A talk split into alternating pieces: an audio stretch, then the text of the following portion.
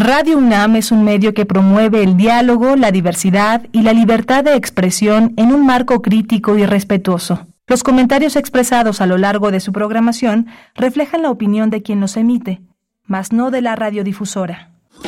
Radio UNAM presenta Primer Movimiento, El Mundo desde la Universidad.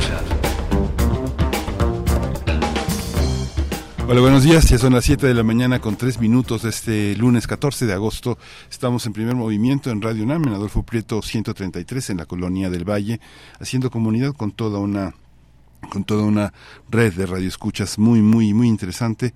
Parte de esta de esta visión de la radio universitaria de la radio pública está Rodrigo Aguilar eh, al frente de la producción ejecutiva. Y está Andrés Ramírez en el control de la cabina y mi compañera Berenice Camacho en la conducción. Querida Berenice buenos días. Hola Miguel Ángel Quemain un gusto un gusto. Buenos días. Estar con ustedes bueno siempre es un privilegio a través de la radio pública universitaria. Así es que iniciamos esta emisión inicia la semana. Así es que bueno pues vamos con los contenidos, contenidos diversos, eh, diversos e interesantes para ustedes esta mañana y que serán acompañados con la propuesta musical de Bruno Bartra que hace en una curaduría todos los lunes. estará con nosotros en unos momentos más. Él es etnomusicólogo, sociólogo, periodista, DJ también, con más de dos décadas de experiencia y nos va a compartir una propuesta musical para acompañar esta emisión de lunes. Vamos a tener eh, una convocatoria para el premio de poesía eh, Joaquín Shirao y Casa del Colegio Colegio de México, una, una, una convocatoria muy interesante porque está dirigida a quien haya publicado un libro que tenga menos de 40 años o 40 años cumplidos. Y vamos a hablar, digo, este, este tema se agota rápido, ¿no? El de una convocatoria, pero lo que hay detrás es también la posibilidad de hablar con Joaquín Díez Canedo, él es miembro del comité organizador del premio y del comité administrativo del Fondo Shirao y Casa. Este fondo es muy importante, además está detrás una de las figuras eh, emblemáticas de, de esta migración tan fecunda que representó Joaquín Shirao y el legado que también tiene eh, Ramón Chirau para nosotros en la universidad como filósofo y también para el Colegio de México y Joaquín Díez Canedo que viene de esa de esa misma raíz que es un hombre es un editor. Él ha estado estuvo al frente de Joaquín Mortiz estuvo al frente de, eh, de un grupo editorial que eh, pues modeló de alguna manera una parte de la literatura mexicana de fin de siglo y es también fue editor de los libros de texto en la Conal estuvo al frente de la Conalitec al frente de talleres nacionales. Un hombre muy importante Joaquín Díez Canedo pues eh, tendremos después también en la sección dedicada a la tecnología, singularidades tecnológicas y TICs, vamos a conversar con la doctora Cintia Solís, socia del despacho Lexinfit Legal Advisory, catedrática de la Secretaría de Marina y del Instituto Politécnico Nacional acerca del WorldCoin. Eh, después del anuncio, yo me imagino que va por ahí, ya nos comentará ella, pero después del anuncio de una posible nueva criptomoneda eh, que lanzaría el fundador de OpenID, el creador bueno, esta plataforma creadora también de Chat GPT. Bueno, pues los detalles los tendremos con la doctora Solís. Vamos a tener también en la primera, en la segunda hora de, la, de esta emisión, los talleres de la Escuela Nacional de Lenguas, Lingüística y Traducción de la UNAM. Este registro empieza hoy, hay que ponerse muy, muy atento porque se agotan muy rápido los lugares. Vamos a hablar con Amadeo Segovia, jefe del Departamento de Servicios Escolares de la ENALTE. Está dirigido a la comunidad universitaria, quienes estén cursando posgrados y quienes estén cursando este, la, la licenciatura, así como el personal administrativo, pero hay otra parte que está dirigida al, a la gente no, que no forma parte de la comunidad UNAM, así que es una gran oportunidad para estudiar lenguas, lingüística y traducción como talleres. No es para aprender la lengua, sino para desarrollarla. Por supuesto. Tendremos después en la nota internacional, eh, claro que damos eh, pues entrada a lo que ocurre en el Ecuador luego del asesinato del candidato presidencial Fernando Villavicencio. En ese país ya hay un, político sustituto eh, en esta fórmula y también hay personas detenidas, personas de origen colombiano. Bueno, vamos a conversar sobre este hecho lamentable, este hecho de violencia en el Ecuador con Jefferson Díaz. Él es periodista venezolano radica en Quito, en Ecuador, y es jefe del medio Conexión Migrante. Hoy vamos a tener la poesía necesaria en la voz de Berenice Camacho. Y la mesa del día, una mesa de lujo. Ya la semana pasada, eh, si nos escucharon en la poesía necesaria, la semana pasada compartimos con ustedes eh, poesía, poemas del más reciente libro de la doctora Elsa Cross. Eh, poeta, ensayista, traductora. Es un libro que publica eh, Ediciones Era. Es un libro que se titula Isla Negra. Isla Negra es lo que estaremos eh, conversando esta mañana con su autora. Ni más ni menos, Elsa Cross estará con nosotros para compartir pues este camino literario, parte de este camino literario que pues llega a este momento, a este momento con Isla Negra, un libro de poemas pues que recupera una gran diversidad temática también, a diferencia tal vez de otras etapas o de otros momentos de la escritora mexicana, Elsa Cross, bueno, ahora nos entrega una diversidad, un crisol muy interesante de temas diversos en este libro Isla Negra y va a estar con nosotros en la mesa del día, así es que bueno, pues yo ya estoy muy nerviosa porque soy seguidora y fan de Elsa Cross, así como de otras grandes poetas mexicanas eh, que, que afortunadamente nos siguen dando muchas experiencias literarias, poéticas tan interesantes y tan profundas como el Sacros. Va a estar con nosotros. Sí, vamos a tener también al final del programa Biosfera en Equilibrio, una sección que hace posible Clementina Equigua, la historia natural del vinagre, una, una propuesta muy, muy interesante sobre la transformación de la materia. Clementina Equigua es bióloga, doctora en ciencias por la Facultad de Ciencias de la UNAM, lleva las redes sociales del instituto y además hace la edición digital de la revista Oikos. Sus comentarios son recibidos en redes sociales de Primer Movimiento, arroba P Movimiento en X antes Twitter, Primer Movimiento en Facebook. Vamos con música. Bruno Bartra nos va a decir de qué va la curaduría de esta mañana. Primer Movimiento. Hacemos comunidad con tus postales sonoras. Envíalas a primermovimientounam.gmail.com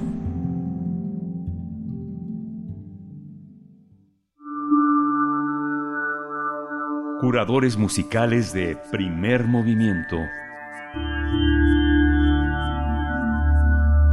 ¿Qué tal? Muy buenos días a todos los radioescuchas de primer movimiento.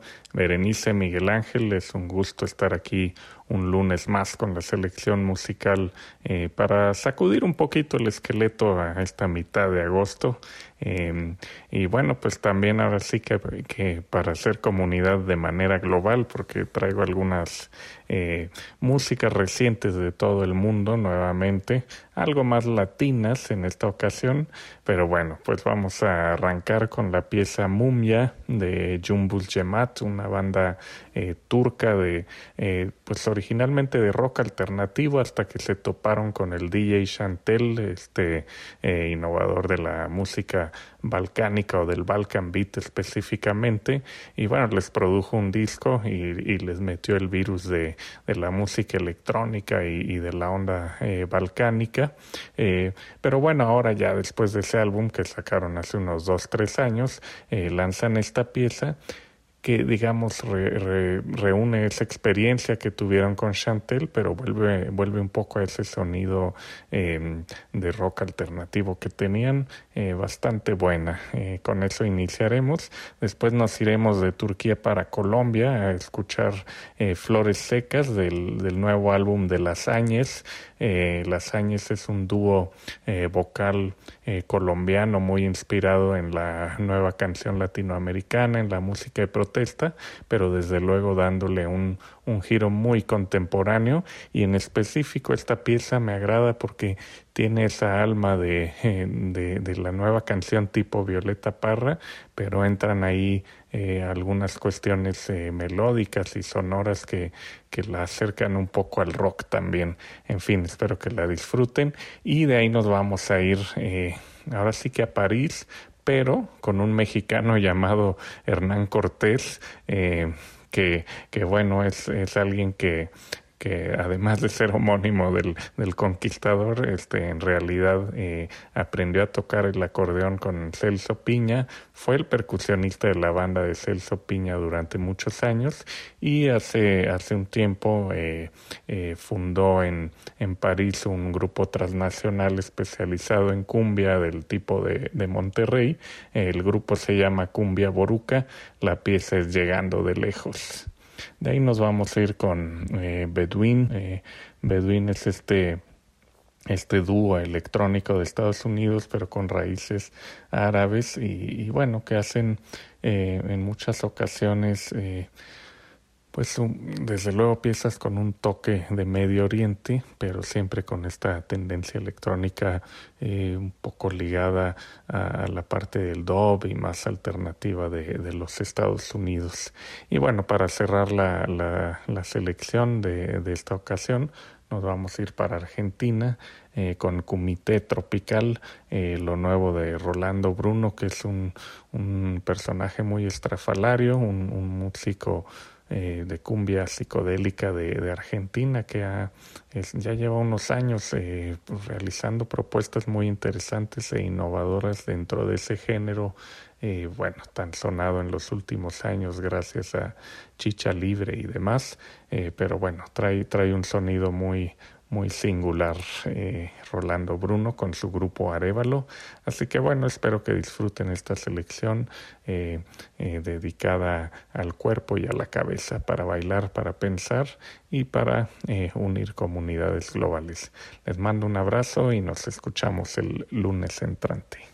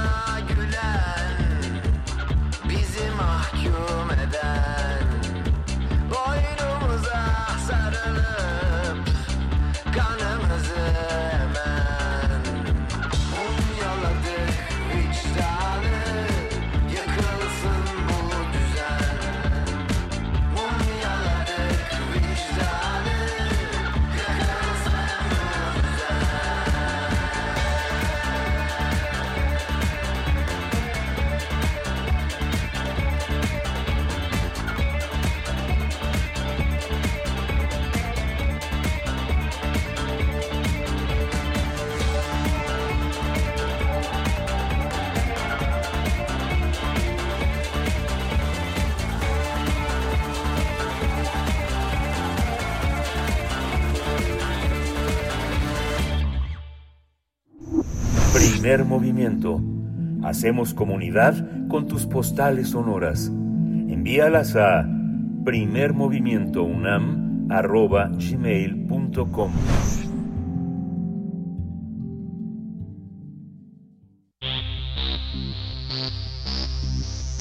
De festivales, ferias y más. Recomendaciones culturales. Después de una pausa de tres años a causa de la pandemia, el premio de poesía Joaquín Shirao y Casa regresa para continuar impulsando la creación literaria de escritores jóvenes en nuestro país. Por esta razón, el Centro de Estudios Lingüísticos y Literarios del Colegio de México lanzó la convocatoria 2023, donde el ganador o ganadora será dado a conocer en diciembre y consta este premio de un valor monetario de 2.500 pesos, bueno, además de la distinción importante del mismo. Este, este, el cierre de la convocatoria será el jueves 28 de septiembre y tiene como propósito apoyar a poetas jóvenes e impulsar la creación literaria de escritores en nuestro país. Podrán participar poetas vivos de cualquier origen o nacionalidad residentes en México. En el año de la publicación del libro presentado a concurso, el escritor debe tener cumplidos máximo 40 años. Además, los concursantes deberán enviar cuatro ejemplares de un libro de poesía escrito en español como lengua original con fecha de colofón entre enero de 2019 y diciembre de 2022. Cabe señalar que no podrán participar libros que no tengan su ISBN en su página legal ni eh, reediciones o reimpresiones de libros publicados en su primera edición antes de 2019. Asimismo, el libro no deberá eh, tener ningún premio previo a la participación de esta convocatoria. El Fondo Shirao y Casa creó, se creó en diciembre de 2012 por iniciativa de Ramón y Ana María Shirao, con el objeto de impulsar la creación literaria de escritores jóvenes y para honrar la memoria de su hijo, el poeta y escritor Joaquín Shirao y Casa, que falleció en 1976 cuando tenía 26 años. Pues vamos a tener una conversación sobre esta convocatoria, sobre el legado, por supuesto, de Joaquín Shirao y Casa en la poesía y con este propósito nos acompaña esta mañana Joaquín, Joaquín Díaz, eh, Díaz Canedo, eh, miembro del comité organizador del premio y del comité administrativo del Fondo Shirao y Casa. Muchas gracias, Joaquín Díez Canedo, por, por estar esta mañana con nosotros. Bienvenido a Primer Movimiento. Muchas gracias, eh, Berenice, Miguel Ángel, a ustedes por ayudarnos a difundir esta convocatoria. Gracias, Joaquín. Qué gusto escucharte en, en, esta, mañana. Este es un premio, es un premio, este muy significativo, 250 mil pesos para un premio de poesía y sobre todo joven es verdaderamente significativo y está también atravesado por un duelo fecundo, ¿no? Un duelo, un duelo que atravesó también la vida de, Ana María, pero también de Ramón Shirao, uno de nuestros grandes filósofos, y que ahora, que ahora se celebra con una, con un premio de esta magnitud a la labor editorial también, porque requiere ICBN como requisito. Cuéntanos, Joaquín. Pues sí, este fue una, una eh, iniciativa de los Shirao, eh, como, como dijiste hace un momento, en 2012, el primer premio se entregó en 2013, eh, y su idea pues era eso, recordar, encontrar una manera de, eh, honrar la memoria del hijo que tuvieron, que murió muy joven, murió mientras estudiaba en Estados Unidos una maestría en economía en el 76 de 26 años. Y los intereses de Joaquín eran precisamente la poesía, él escribía poesía, y, pues estudiaba economía y tuvo algunos trabajos ya en, en, esa en esa en su profesión digamos no em, después que murió se, se recogió su padre Ramón eh, recogió algunos poemas que tenía escritos en un cuaderno y se publicaron en las dos orillas en la colección de Joaquín Ortiz de poesía con un prólogo de Octavio Paz unos poemas bastante pasianos diría yo no eh, muy muy muy diáfanos eh, pues con preocupaciones digamos pues como solo la poesía no pero digamos poco cotidianos poemas más reflexivos más filosóficos si cabe no entonces pues lo, lo que quisieron eh, Ramón y Ana María pues es que digamos em, claro ellos pues ya no, no tuvieron más hijos y, y llegada su su vejez pues pensaron en, en que en que a qué destinar su su legado digamos no y, constituyeron este fondo para que a partir de esos recursos, digamos, cada año se dieran no solo el premio de poesía del que estamos hablando, sino también un premio de economía, siguiendo estos dos intereses que tenía Joaquín. Eh, Joaquín Díez Canedo, un, un premio, bueno, con 10 años de existencia atravesados si contamos el primer año de la, de, digamos, del premio, que fue 2013, pues se cumplen 10 años de este premio, de esta convocatoria, atravesados por la pandemia, por supuesto, como todo eh, en este planeta, eh, pero es un premio eh, o una convocatoria que finalmente se vuelve testigo testigo de lo que está ocurriendo en la poesía actualmente en la poesía pues mm, mm, que se que se gesta que se escribe tal vez en México aunque no está limitado a poetas mexicanos eh, como, como, testigo de ese, de ese premio, ¿qué podemos decir, qué compartir con la audiencia de lo que ha corrido en estos 10 años en, en el tono de la poesía, en las temáticas, en lo que se han encontrado en las convocatorias? Híjole, es una, es una pregunta muy interesante porque en efecto eh, eh, que también es importante destacar esto que también ya señalaron ustedes, de que es un libro publicado, no es un libro inédito. Entonces, como que se le da, eh, digo, Ramón no, no fue propiamente editor de libros, pero pues estuvo 20 años al frente de la revista Diálogos en el Colegio de México. Esa es la razón de que además el premio, digamos, se haya ubicado o se haya puesto bajo el auspicio del, del colegio, que siempre se ha apoyado la organización del premio, la difusión del premio, y ahora está, digamos, formalmente eh, constituido un comité organizador que encabeza el director del Centro de Estudios Literarios eh, y Lingüísticos y Literarios del colegio, eh, pero estuvo ahí 20 años con su revista Diálogos, que una revista muy importante, que me, parece que empezó en 65 o 66, no estoy seguro, y, y, y estuvo más o menos 20 años este, publicándose.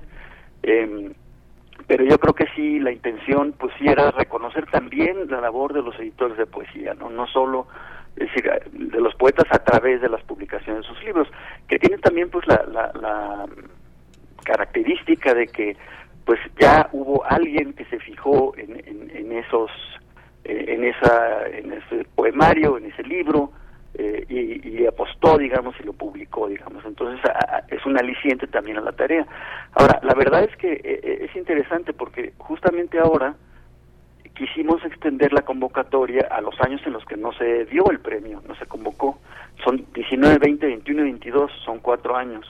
Entonces, claro, habrá después quizá que entrevistar a los jurados, digo, cuyo nombre por ahora no podemos dar a conocer por razones más o menos obvias, pues para ver qué, qué eh, panorama dan estos libros eh, sobre lo que se está escribiendo ahora, digamos, ¿no? Y, desde luego me imagino que en algunos de ellos quedará registrada precisamente este eh, terrible temporada de, la pandemia, ¿no? entonces, de, los anteriores, bueno, han, participado más o menos un promedio de 20, 23, creo que la, la, la mayor participación fueron 31 eh, candidatos o 31 propuestas, me parece que fue 2015 y en 2018, es decir, de los libros publicados en 2018 para el premio Escribiendo de 2019, que fue el, último, eh, fueron, me parece que 23 propuestas, ¿no?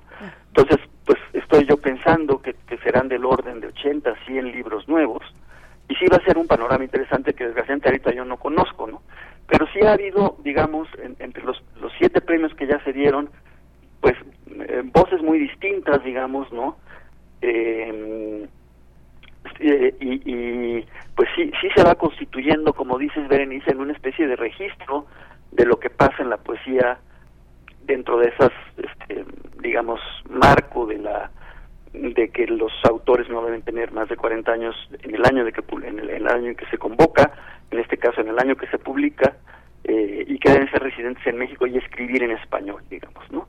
Entonces es una pregunta interesante, pero sí creo que a ver si a ver si más adelante los jurados pueden eh, pues dar alguna impresión sobre esta este panorama que se dibuja con esos con esa muestra pues muy muy más que representativa, yo no diré que casi completa, porque habrá quien no se entere de la convocatoria, ojalá todo el mundo pueda eh, mandar sus libros, pero sí, pues una muy muy amplia muestra de lo que se está escribiendo, ¿no? En poesía, la gente más joven. Claro. Sí, y es interesante, Joaquín, también reflexionar, uno piensa un joven, una persona tan joven eh, con intereses tan claros de una de una familia que viene del exilio y uno piensa inevitablemente los hijos de los que llegaron en, en un primer momento que se desarrollaron también mm, este yo no diría que a la sombra sino a la luz de sus padres y que a la vez generaron otros otros hijos de los que el panorama literario mexicano. Eh, pienso literario, no solo es literario, Joaquín, pero en el ámbito literario dieron, dieron, dieron muchos frutos muy importantes como editores, como escritores. Digo, eh, uno de los casos es el tuyo, el de Aurora, el de Escanedo, este, de generaciones que vienen en una continuidad asombrosa fuera de su país, ¿no? Fuera de ese origen, ¿no? Pienso también en Tomás Segovia, este en José María Espinaza, pienso en muchas de las personas que han contribuido notablemente después de sus padres al panorama literario. Este premio obliga un poco a pensar eso. ¿Te hace sentido esto que te digo? Sí, sí, pues desde luego, ¿no? Es, esta, digamos que seguiría, eh, pues eh, extendiéndose esta aportación y esta generosidad del exilio, ¿no? A través del premio como bien dices, está eh, Chema, Espinaza, Pancho Segovia, eh, no, no, no, se me ocurre ahorita muchos más en, como, como poetas, digamos, ¿no?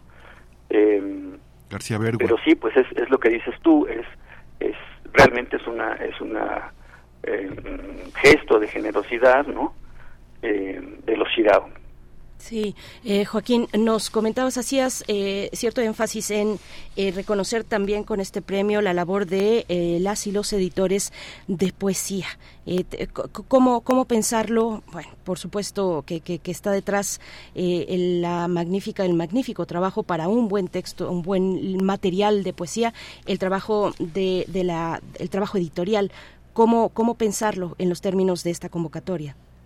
Bueno, eh, em, también una de las cosas eh, que, que son, me parece que patentes para los que nos interesamos en, en el mundo de los libros, es la em, el surgimiento permanente de editoriales pequeñas que se encargan de precisamente de publicar esos géneros más difíciles que son la poesía, el ensayo, el cuento. Eh, a mí me, me llamó mucho la atención porque yo eh, cuando llegué al fondo en 2009, se nos ocurrió hacer una feria de editoriales independientes en la librería Rosario Castellanos. Y eran pues unas, una veintena, digamos, ¿no? Y me llevé una sorpresa eh, en la última que, que pues que, me enteré, me parece que fue en 18, que había como 60, ¿no? Entonces uno que pensaría que son negocios riesgosos, este, pues que cada vez emprenden menos, resulta que es más bien lo contrario, ¿no? Eh, y como que esta actividad tan personal que es la, la, poesía, pues se encuentra eh, entusiastas, se encuentra eh, gente que se interesa también en ella desde el lado editorial, ¿no? Eh, y, y pues más interesante es el premio, aunque yo no sé, ya después corresponde al autor si se lo divide con el editor o no, ¿verdad? Pero, pero sí es interesante porque le da mucha visibilidad a esa a esa mm, actividad, digamos, ¿no? Editorial eh, arriesgada, ¿no? Entonces, eh, por eso sí creo que es eh, importante, no solo desde el punto de vista, digamos, de que, pues si no, podrían ser miles los manuscritos que se recibieran, sino también reconocer, digamos, la labor de los editores, ¿no? Entonces, es, es, es, un poco como lo, como lo veo yo, ¿no? Y este, visibilizar un poco esta tarea que tienen, ¿no? Y efectivamente han sido, es verdad que hay muchas editoriales universitarias que publican poesía, la UNAM me parece que ha ganado uno o dos de los premios, pero estas son editoriales muy pequeñas, no todas de aquí de la ciudad, ¿no? Sí, el ala del tigre por ahí, perdón, ¿no? La colección del ala del tigre. Sí. Y hay una, hay una parte, Joaquín, que bueno, parte de tu vida transcurrió. Sí, Joaquín, ¿me escuchas? Sí. Ah, perdón. Sí, parte, parte de tu vida también ha sido tratar de poner orden en, en el libro y uno de los, uno de los lugares más desordenados editorialmente es la edición de poesía, porque finalmente uno sabe como lector de poesía y como comprador de libros que o lo compras o ya no lo vuelves a ver. Muchos de los libros son de 300 ejemplares, de 200, eh, sin ICBN. La mirada las consecuencias de eso, de muchas ediciones artesanales, es que el mundo no puede ver eh, eh, desde el punto de vista más administrativo y técnico nuestra poesía porque no tiene una, una marca de identidad. Esta un premio como este también obliga a los editores a tratar de reconocer que poquitos o muchos los tirajes tienen que estar en orden, ¿no, Joaquín? Pues sí, sí, en, rigor sí, es decir, tiene que ser un libro publicado formalmente, digamos, ¿no? Sí, no solo no solo puesto en papel, sino sino pues con su ISBN, pero ahí creo que ha apoya, ayudado mucho eh, pues la tarea de, de otros editores de la Cámara de Industria Editorial, de las editoriales universitarias de, de extender la cultura de la, de la edición, ¿no? Eh, dar talleres este, de, cómo se hace un libro, cómo, se, cómo son todos los procesos de la edición y también la, la incluso la Dirección General de Derecho de Autor, el Instituto de, Derecho de Autor, pues también se ha preocupado por extender esta cultura de la publicación formal con el ISLN, digamos, ¿no? Entonces, eh, es, es, verdad lo que dices tú, que, que es muy muy efímera, digamos, la publicación, el tiempo en que, en que los libros se pueden encontrar, ¿no? Eh, creo que también eso es expresión pues de una gran efervescencia, de una gran eh, de, cierta provisionalidad, pero que es, que es que es como una virtud, digamos, ¿no? Quiere decir que pues la literatura finalmente está viva allí, eh, que hay mucha gente para la que sigue teniendo sentido hacer esto, no solo eh, dedicarle tiempo y energía psíquica a, escribir un, libro de poemas, sino para alguien pues a revisarlo y a tratarlo de dar a, conocer a, un público mayor a través de su, de su publicación, ¿no? Entonces, eh, pero sí, sí, mm, yo creo que también gran cantidad de editores, aunque sean muy pequeñas, ya hacen este esfuerzo, digamos, administrativo de hacer el trámite de, de, conseguir su libro y son libros en general bien presentados, digamos, ¿no? Hay, hay, creo yo, hay una cultura editorial, una cultura libresca, digamos. Eh, Joaquín, bueno, eh, y, fuera de, digamos, de los términos de esta convocatoria, ¿cómo, cómo se ve desde tu lugar eh, el, panorama de la poesía hoy, hoy en México? tal vez hoy en la región donde hay más puentes que comunican a, a, los escritores con tal vez entre otros escritores o con sus, sus lectores hay, hay nuevos formatos, por supuesto, o no sé si nuevos formatos, porque también la eh, pensar, por ejemplo, en el spoken word eh, la, la, palabra viva estuvo en el origen de la, de la poesía y ha estado siempre acompañándola, pero eh, finalmente vemos hoy eh, pues expresiones muy, muy puntuales y extendidas también de ese formato, ¿no? De la voz viva, por ejemplo, pero hay otros espacios liminales o fronterizos de la poesía con otras, con otras maneras de entender el arte, con el sonido, por ejemplo, con la plástica también, con la audiovisual. ¿Cómo, ¿Cómo se ve ese panorama si, si pudieras describirlo eh, eh, brevemente. Yo sé que es amplio, aunque tampoco hay tanta poesía, eh, digamos, como se quisiera, ¿no? Tal vez, pero, pero bueno, cuéntanos, cuéntanos tú. Bueno, yo la, verdad es que no, no podría decirte que yo llevo un registro sistemático, digamos, de lo que se está haciendo, ¿no? Desde luego, pues todas esas posibilidades nuevas de, de, digamos, de comunicación, este, muchas de ellas eh, eh, aceleradas por el tema de la pandemia que nos separó físicamente, pues han tenido su incidencia, digamos, en todas las formas de, expresión, en particular en las formas de expresión artística, ¿no? Eh, pero, pero me da la impresión de que sí, esta, esta eh, entidad, digamos, de, de, lo que se llama una plaqueta, ¿no? Es decir, el, el, el, formato libro impreso, también me, olvidé de decir hace un momento, eh, cuando hablé de la cultura de la edición, el tema de la tipografía, digamos, ¿no? Yo creo que hay mucha más gente ahora que tiene idea de lo que es la tipografía, de lo que son los, eh, los, los, valores que puede tener un libro, eh, gráficos, ¿no? Entonces me da la impresión que como que el, el, el, formato sigue siendo el, el, hacer un libro. No digo que no luego se hagan lecturas de ese libro, eh, también me parece que la, la, lectura en vivo es muy la poesía escuchar a la poesía en vivo en voz del autor es muy importante eh, digamos da una idea de cómo de cómo eh, precisa de cómo se de cómo se concibió del sentido que tiene para el autor esa poesía no pero pues ya ves dentro de la UNAM pues el trabajo de voz viva. No no es su enfoque precisamente la poesía joven pero le da desde luego mucho espacio así como punto de partida se nos da a los eh, en, el formato impreso.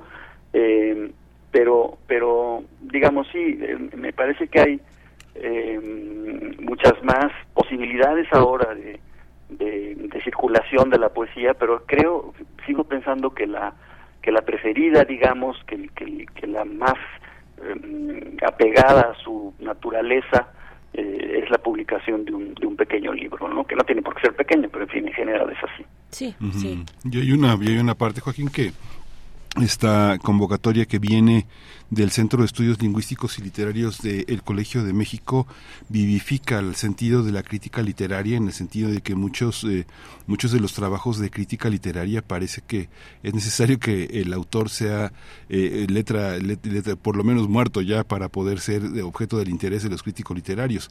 El colocar a escritores jóvenes que empiezan su vida su vida eh, literaria al frente de este de este lugar de estudio literario tan importante eh, hace posible que la mirada de los académicos se concentre también en poetas más jóvenes, que es algo que difícilmente se hace. Si uno ve las tesis, generalmente son poetas muertos. Pocos, pocos, pocas tesis se hacen sobre eh, autores vivos, ¿no? O generalmente vivos, pero muy longevos, ¿no?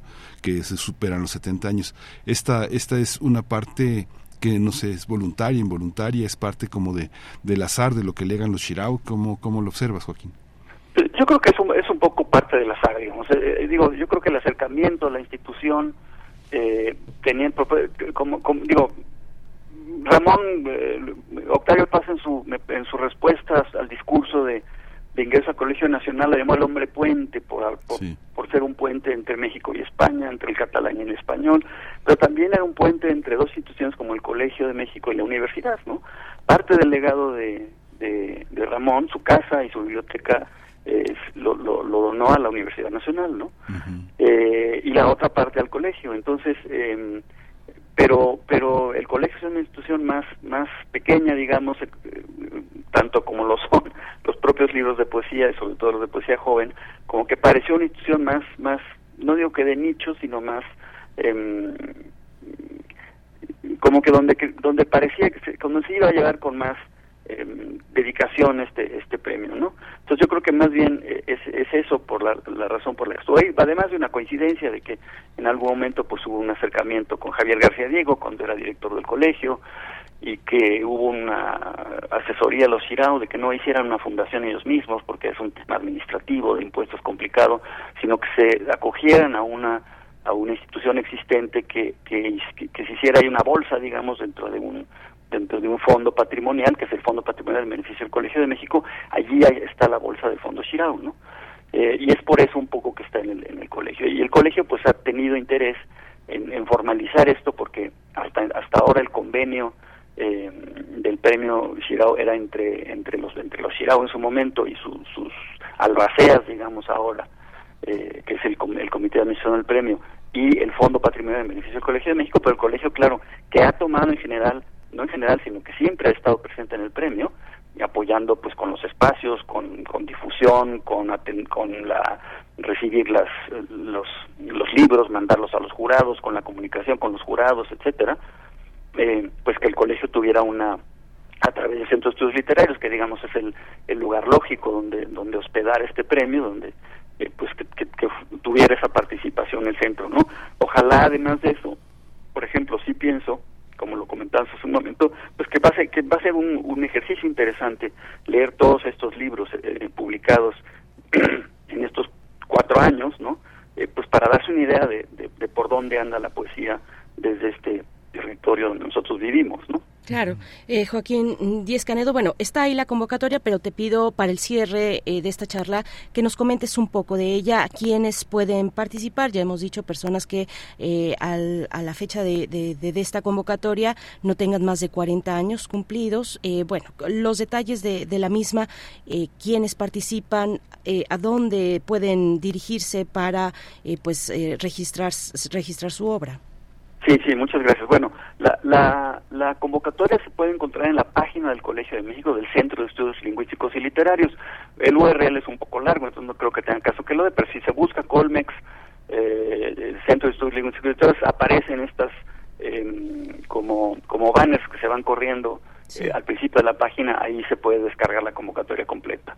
Eh, básicamente son libros escritos en español, por alguien que es reside, mexicano o residente en México, no necesita ser mexicano de, de, nacionalidad, sino que reside en el país, libros eh, eh, publicados, escritos en español. Eh, como son cuatro años, eh, la, la, edad es relativa al año en que se publica, porque a lo mejor gana el premio alguien que lo publicó en 19, a los 39 años y ahora tiene 43, pero en el momento en que se publica el año tenía menos de 40, que digamos que era el, la, la, la edad límite eh, de las convocatorias cuando eran se referían solamente a un año, ¿no? Entonces tener 40 en la fecha de publicación del libro, que puede ser 19, 20, 21 y 22. Hay que enviar cuatro ejemplares del libro a la dirección del Centro de Estudios Lingüísticos y Literarios en el Colegio de México, ahí en el edificio de la Jusco, de, la, de la carretera de la Jusco. La fecha de cierre es el 28 de septiembre, es decir, queda un mes y medio para enviar los, los, eh, los libros y el premio se dará a conocer la, la, segunda semana de diciembre. Como se ha hecho normalmente es que se anuncia el premio y se anuncia la ceremonia de premiación eh, que se lleva a cabo en la sala Alfonso Reyes del Colegio de México. Normalmente supongo que será así ahora, ¿no? Entonces esos son más o menos los, datos de nuevo en la página del Centro de Estudios Lingüísticos y Literarios del Colegio de México es donde se puede encontrar la convocatoria. Publicamos en algunos eh, diarios eh, una, una, digamos, eh, convocatoria resumida con un QR para que se pudiera también acceder a la página rápidamente pero es, es bastante fácil eh, buscarlo en el internet, la página del Centro de Estudios Lingüísticos y Tareas. Y bueno, por último, sí, el premio son 250 mil pesos y es un único premio, eh, aunque el jurado, si no considera que hay ningún libro que lo merezca, pues puede declararlo desierto, ¿no? Pero no ha sido el caso hasta ahora.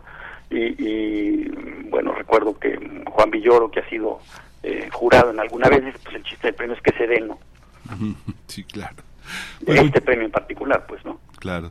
Muchísimas gracias, Joaquín Díaz Canedo. Qué gusto estar este, en contacto contigo esta mañana y para una cosa tan importante, tan llena, tan llena de, celebraciones de la literatura y de la memoria. Muchísimas gracias, Joaquín. Al contrario, muchas gracias a ustedes, Miguel Ángel Berenice. Gracias a Radio UNAM por ayudarnos a difundirlo. Al contrario, gracias. Hasta pronto. Un gusto Hasta luego, buenos días. Joaquín Díez Canedo, eh, del Comité Administrativo del Fondo Shirao y Casa, miembro también del comité organizador de este premio, eh, Premio de Poesía Joaquín Shirao y Casa eh, del Colegio de México. Vamos, vamos a hablar de tecnología, vamos, vamos a hacer este cambio en la temática, hablamos de tecnología con la doctora Cintia Solís, vamos para allá. Primer movimiento. Hacemos comunidad con tus postales sonoras. Envíalas a primermovimientounam.gmail.com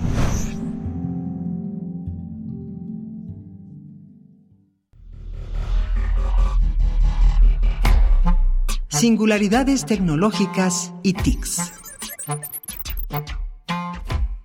Damos la bienvenida a la doctora Cintia Solís, socia del despacho Lexinfit Legal Advisory, catedrática de la Secretaría de Marina del Instituto Politécnico Nacional también, para hablar de eh, WorldCoin. Es eh, el tema de esta ocasión. Doctora Cintia, ¿cómo estás? Bienvenida como siempre. ¿Qué tal, Berenice? ¿Cómo estás, Berenice? Miguel Ángel, ¿cómo están? Muy buenos días. Hola, buenos Qué gusto saludarlos este, este lunes. Gracias, eh, doctora Cintia. Pues cuéntanos, a ver, ¿de qué se trata?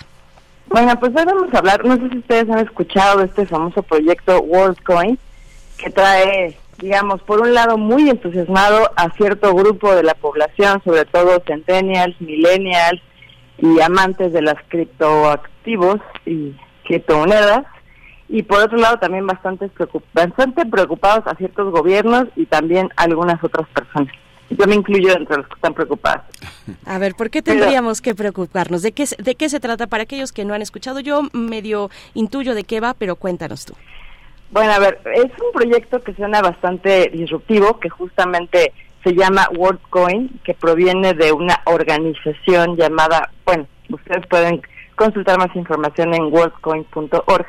Y resulta que se trata, eh, digamos, de dos, es dos proyectos en uno. Por un lado tenemos un tema que es una criptomoneda, un criptoactivo, pero por la otra también la generación de un pasaporte digital. Es, digamos, un, un identificador único mundial.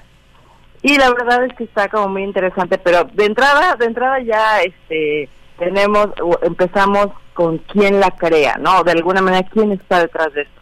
Aunque eh, se trata obviamente de una empresa fue fundada por, adivinen quién, pues por también el ejecutivo de OpenAI, o sea, el creador de herramientas como ChatGPT, que hemos hablado en varias ocasiones aquí justamente de, esto de los pros y los contras, que es este famoso Sam Altman, junto con otros inversionistas.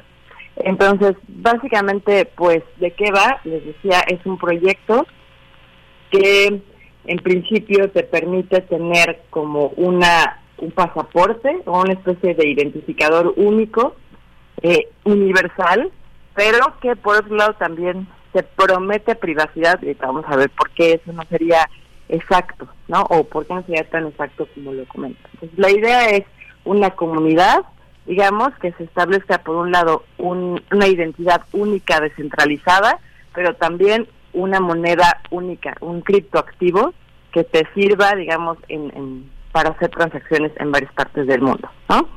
Y bueno, pues la idea de esto es ser como la red financiera más grande del mundo. Imagínense ustedes dejar al lado, dejar de lado todo lo que son los bancos centrales y el gobierno, que obviamente hoy en día pues es quien maneja las, eh, digamos, reconoce la, la identidad de las personas en el mundo, junto con otros derechos eh, que van aunados a esto, como la nacionalidad, etcétera, y tener, hagan de cuenta, como justo, como un como una nacionalidad este universal. Ahora sí que sí, ser ciudadano del mundo para siempre, ¿no? Ahora, ¿por qué esto ha levantado, digamos, eh, tantas preocupaciones del lado de los gobiernos y también, por otro lado, tanto furor por parte de los jóvenes? Resulta que eh, es un proyecto que instala, digamos, un dispositivo físico en una plaza pública, en cierto lugar, y entonces cada una de las personas que llegan y aceptan escanear su iris, les dan 50 dólares a cambio. Entonces, pues ya se imaginarán que los jóvenes están súper felices, pero bueno, pues como decimos, están vendiendo bastante barato su amor o sus datos personales porque están dejando pues que les escaneen este iris y a cambio les dan sus eh, 50 dólares. Ahora, eh, lo que de alguna manera ellos dicen es que bueno, pues, al final no se están no están resguardando este iris, sino que únicamente lo que hacen es generar un identificador único a través de métodos criptográficos y que no te piden otro dato personal. O sea, no te dicen, a ver, este, este dato pertenece a Cintia Solís en México, en principio, ¿no? De hecho, si nosotros nos vamos a revisar la política de privacidad de este proyecto, te dice que no recaba ningún dato personal, lo cual no es del todo cierto, ¿no? Y ahorita vamos a ver por qué. Entonces, ese es en principio el proyecto. Y bueno, a ver, ahí va una cosa también muy interesante detrás. Eh, por otra parte, tiene esta otra finalidad hablando de temas financieros, porque se prevé o digamos, previendo que en algún momento la inteligencia artificial nos deje sin trabajo a todos, eh, esta, esta moneda o las personas que se afiliaron o que están identificadas con este World ID van a tener derecho a un salario mínimo universal. O sea, te van a pagar, te van a garantizar que por lo menos tendrás ese ingreso mínimo, ¿no? Eh, ¿Para qué? Para que después te vayas a gastar ese dinero con las mismas empresas que te dejaron sin trabajo, ¿no? Lo cual es pues de entrada un poco preocupante, ¿no? Y entonces, eh, por esta razón y por muchas otras, algunos países, por ejemplo, como Kenia, Alemania, Francia, incluso países de Latinoamérica como Brasil, pues ya han estado lanzando alertas y también ciertas prohibiciones respecto de este proyecto, ¿no? Porque, pues, por un lado, les decía, tenemos esta cuestión que está apropiándose de facultades o pretende apropiarse de facultades que en este momento son exclusivamente gubernamentales y que incluso podrían eh, ser algún tipo de riesgo no de seguridad nacional pero también por otro lado tenemos el tema de recabar datos biométricos, ¿no? Que aunque ellos dicen, no, pero es que nada, nada más te escanea tu iris, pero te prometo que no te voy a pedir ningún otro dato, lo cierto es que, imagínense, el iris, pues como ya lo hemos platicado, es el dato biométrico más fiable hoy en día, este elemento unificador. Entonces prácticamente no hay nadie más en el mundo que tenga un iris idéntico al tuyo, ni siquiera los gemelos. Y entonces eso hace que en algún momento de la vida, pues cuando cruces esa información, aunque nada más sea el hash que se haya tomado tu iris, pues potencialmente lo puedas cruzar con otras bases de datos que ya han tomado, o sea, con otros elementos que hayan tomado otras empresas, por ejemplo, bancos o gobiernos, y entonces llegas a la identidad de la persona, ¿no? Además sabemos que las empresas, bueno, nadie en el mundo hace nada gratis, ¿no? Porque esta empresa tendría que darte dinero gratis si no fuera a explotar tus datos personales. Así que, ¿qué opinan ustedes? ¿Ustedes ¿intercambiarían su iris por 50 dólares?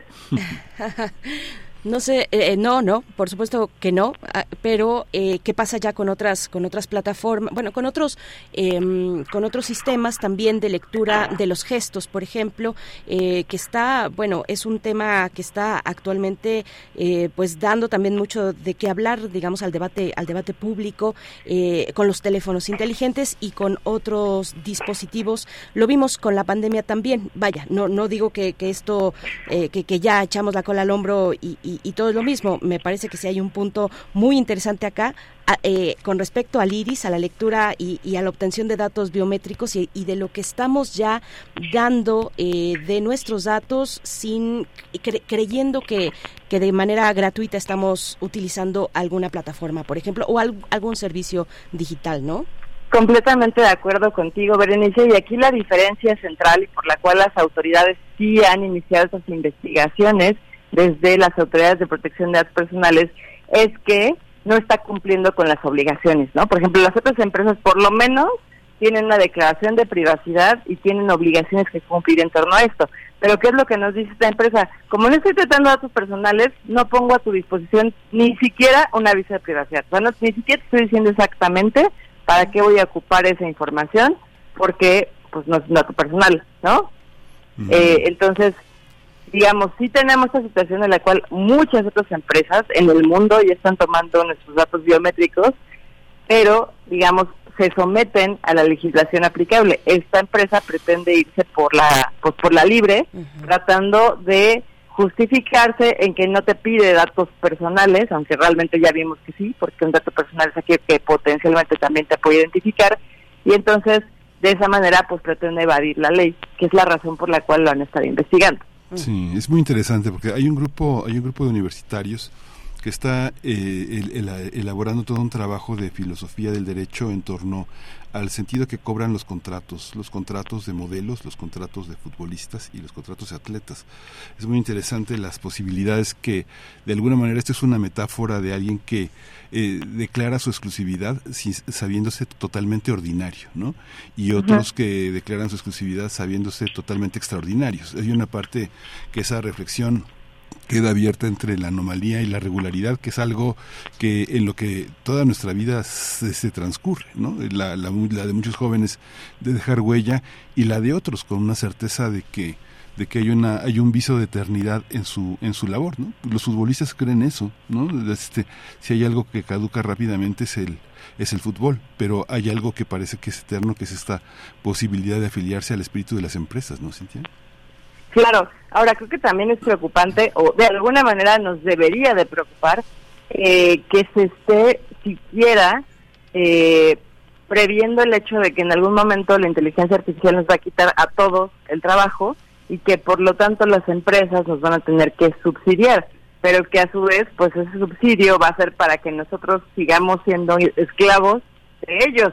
O sea, a lo mejor lo estoy llevando a un a un este eh, digamos, estás diciéndolo de manera muy exagerada, ¿no? Estoy llevando a un extremo, pero creo que sí es preocupante eso, ¿no? Eh, que siquiera se prevé esta posibilidad de que ya no podamos tener este ingreso mínimo universal, gracias a que pues la tecnología va a empezar a desplazarnos como humanos y nos va a dejar, ¿no? Sí, pues eh, Cintia, veamos cómo va caminando, eh, si es que, bueno, cuál, cuál es el futuro, si es que camina, si es que no le alcanzan las regulaciones internacionales también eh, en la materia. Eh, parece parece que no, parece que no, que hay maneras de, saltarse varias varias cuestiones ahí. Es interesante, muy interesante, varios aspectos, entre ellos el que has mencionado, el salario mínimo universal. Se nos acaba el tiempo, pero bueno, estamos con esa promesa de seguir entrándole a esta cuestión. Se nos fue la doctora Cintia Solís y nosotros también nos vamos ya de esta primera hora, nos vamos a despedir con música. Son las 7 con 57 minutos y lo que viene a continuación es la curaduría de Bruno Bartra que nos propone escuchar a Las Áñez con la canción Flores Secas. Vamos con ella y luego al corte.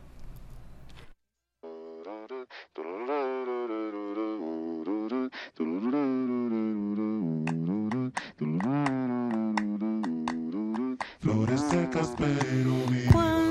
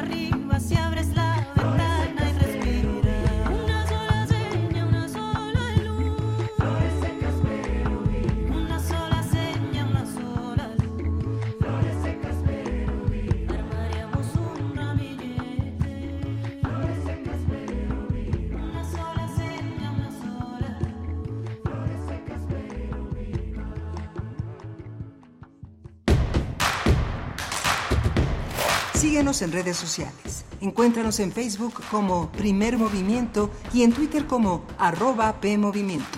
Hagamos comunidad.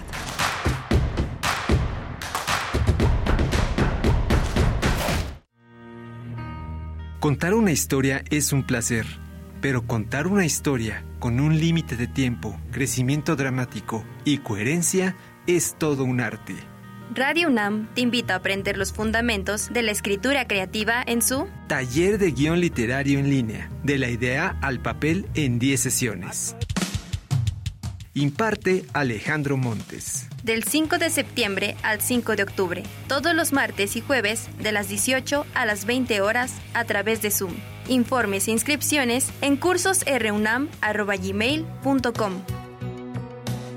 No es la historia que cuentas, sino cómo la cuentas. Radio UNAM, Experiencia Sonora.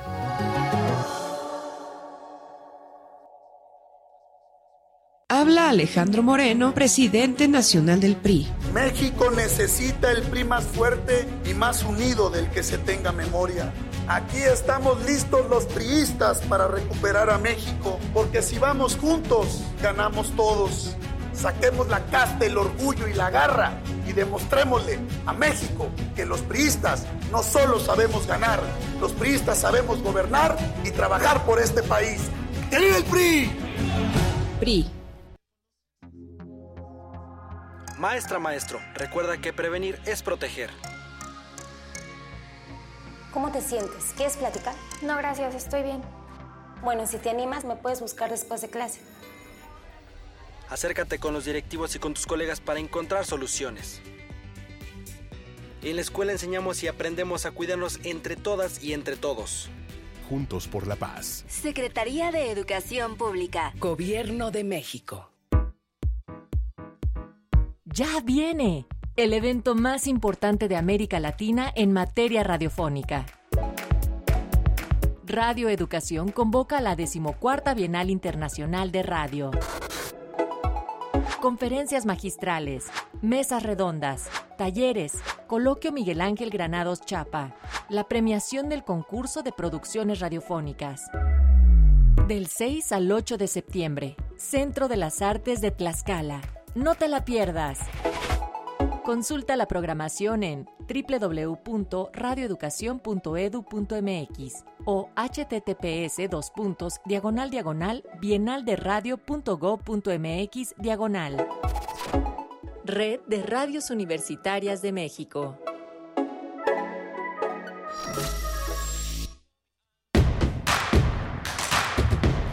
Encuentra la música de primer movimiento día a día en el Spotify de Radio UNAM y agréganos a tus favoritos.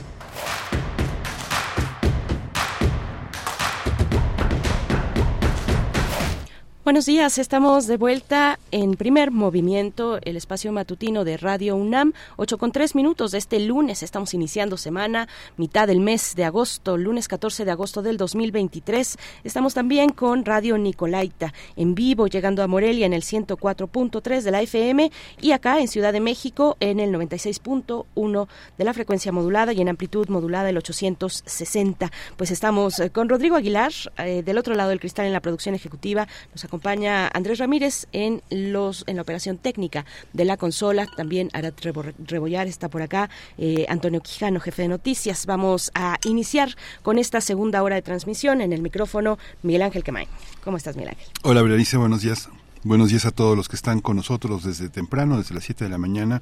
Vamos a tener una segunda hora muy interesante. Estamos acompañados del esfuerzo de la radio Nicolaita que nos hospeda y nos da generosamente una un lugar en esta en este espacio diario de lunes a viernes de 8 a 9 de la mañana. Vamos a iniciar esta segunda hora con los talleres de la Escuela Nacional de Lenguas, Lingüística y Traducción de la UNAM una de las grandes instituciones en América Latina que viene de una gran tradición de la enseñanza de idiomas en nuestro país, del CELE, y que esta Escuela Nacional de Lenguas y Lingüística ha hecho posible desde la universidad hacer un diálogo muy fecundo, muy productivo, muy interesante, muy complejo entre las lenguas, lo que implica conversar en una lengua con todas las, eh, con todas las complejidades, las dificultades que puede llevar uno desde una reflexión de la propia lengua materna hacia una lengua extranjera y este este yo no tengo otra palabra más que amor con el que gran parte de los investigadores y los profesores de la ENALT comunican comunican esta manera de enseñar. Vamos a ver los talleres en qué consisten para el público en general y para los universitarios en particular. Vamos a hablar con Amadeo Segovia, quien es el jefe del departamento de servicios escolares de la ENALT. Tendremos después en la nota internacional una revisión sobre lo que ocurre en Ecuador. Estaremos con Jefferson Díaz, él es periodista eh, que radica en Ecuador, en Quito, en la capital, eh, es periodista venezolano y es editor en jefe del medio Conexión Migrante. Hablaremos de el Ecuador y este episodio de violencia de la semana pasada, eh, bueno, que, se, que, que, tuvo lugar hacia el viernes de la semana pasada, el asesinato del candidato presidencial Fernando Villavicencio a muy pocos días, a pocos días, menos de 15 días de que tengan lugar las elecciones presidenciales en el Ecuador.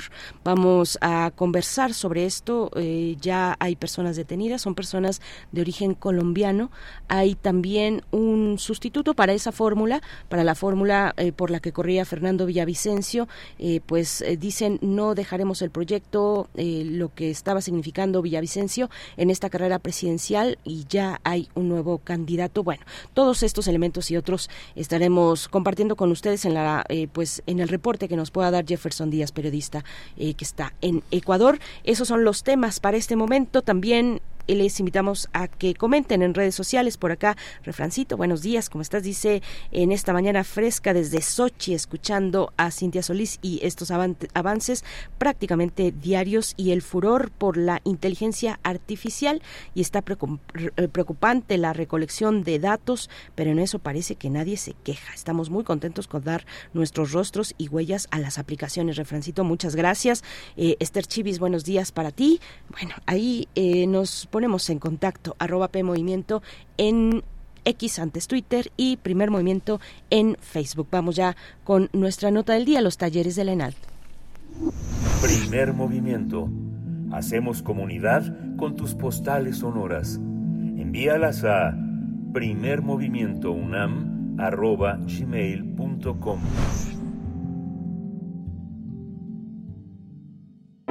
Nota del día. La Escuela Nacional de Lenguas, Lingüística y Traducción de la UNAM, la ENALT, cuenta con una amplia oferta de eventos académicos y culturales para promover el desarrollo profesional de su planta docente y profesores de lenguas extranjeras en activo. Para este semestre 2024-1, la ENALT ofrece una serie de talleres de lenguas dirigidos a estudiantes, empleados de la UNAM, egresados también de la UNAM y público en general.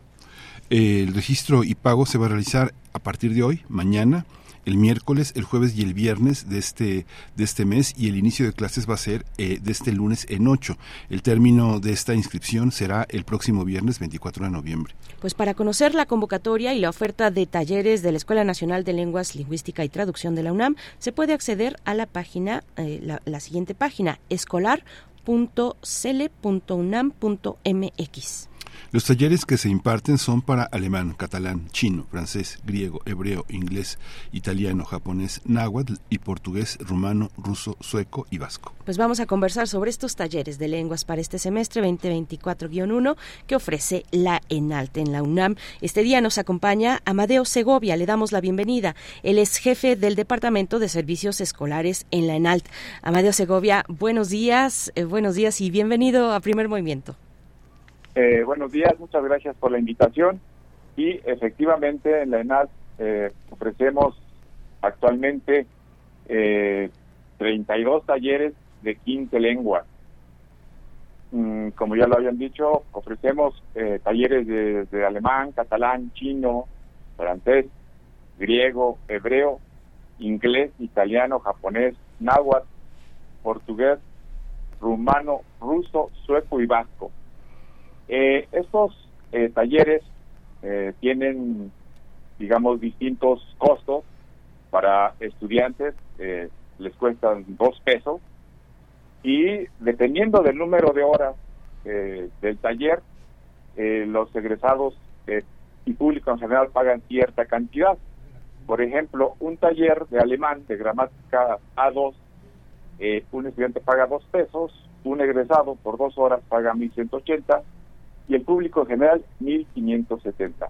Entonces, eh, las cuotas que pagan mm, egresados y público en general van a depender del número de horas eh, que, consta este taller. A veces son de dos horas, a veces de una hora y media, eh, a veces incluso hasta tres o cuatro o cinco horas.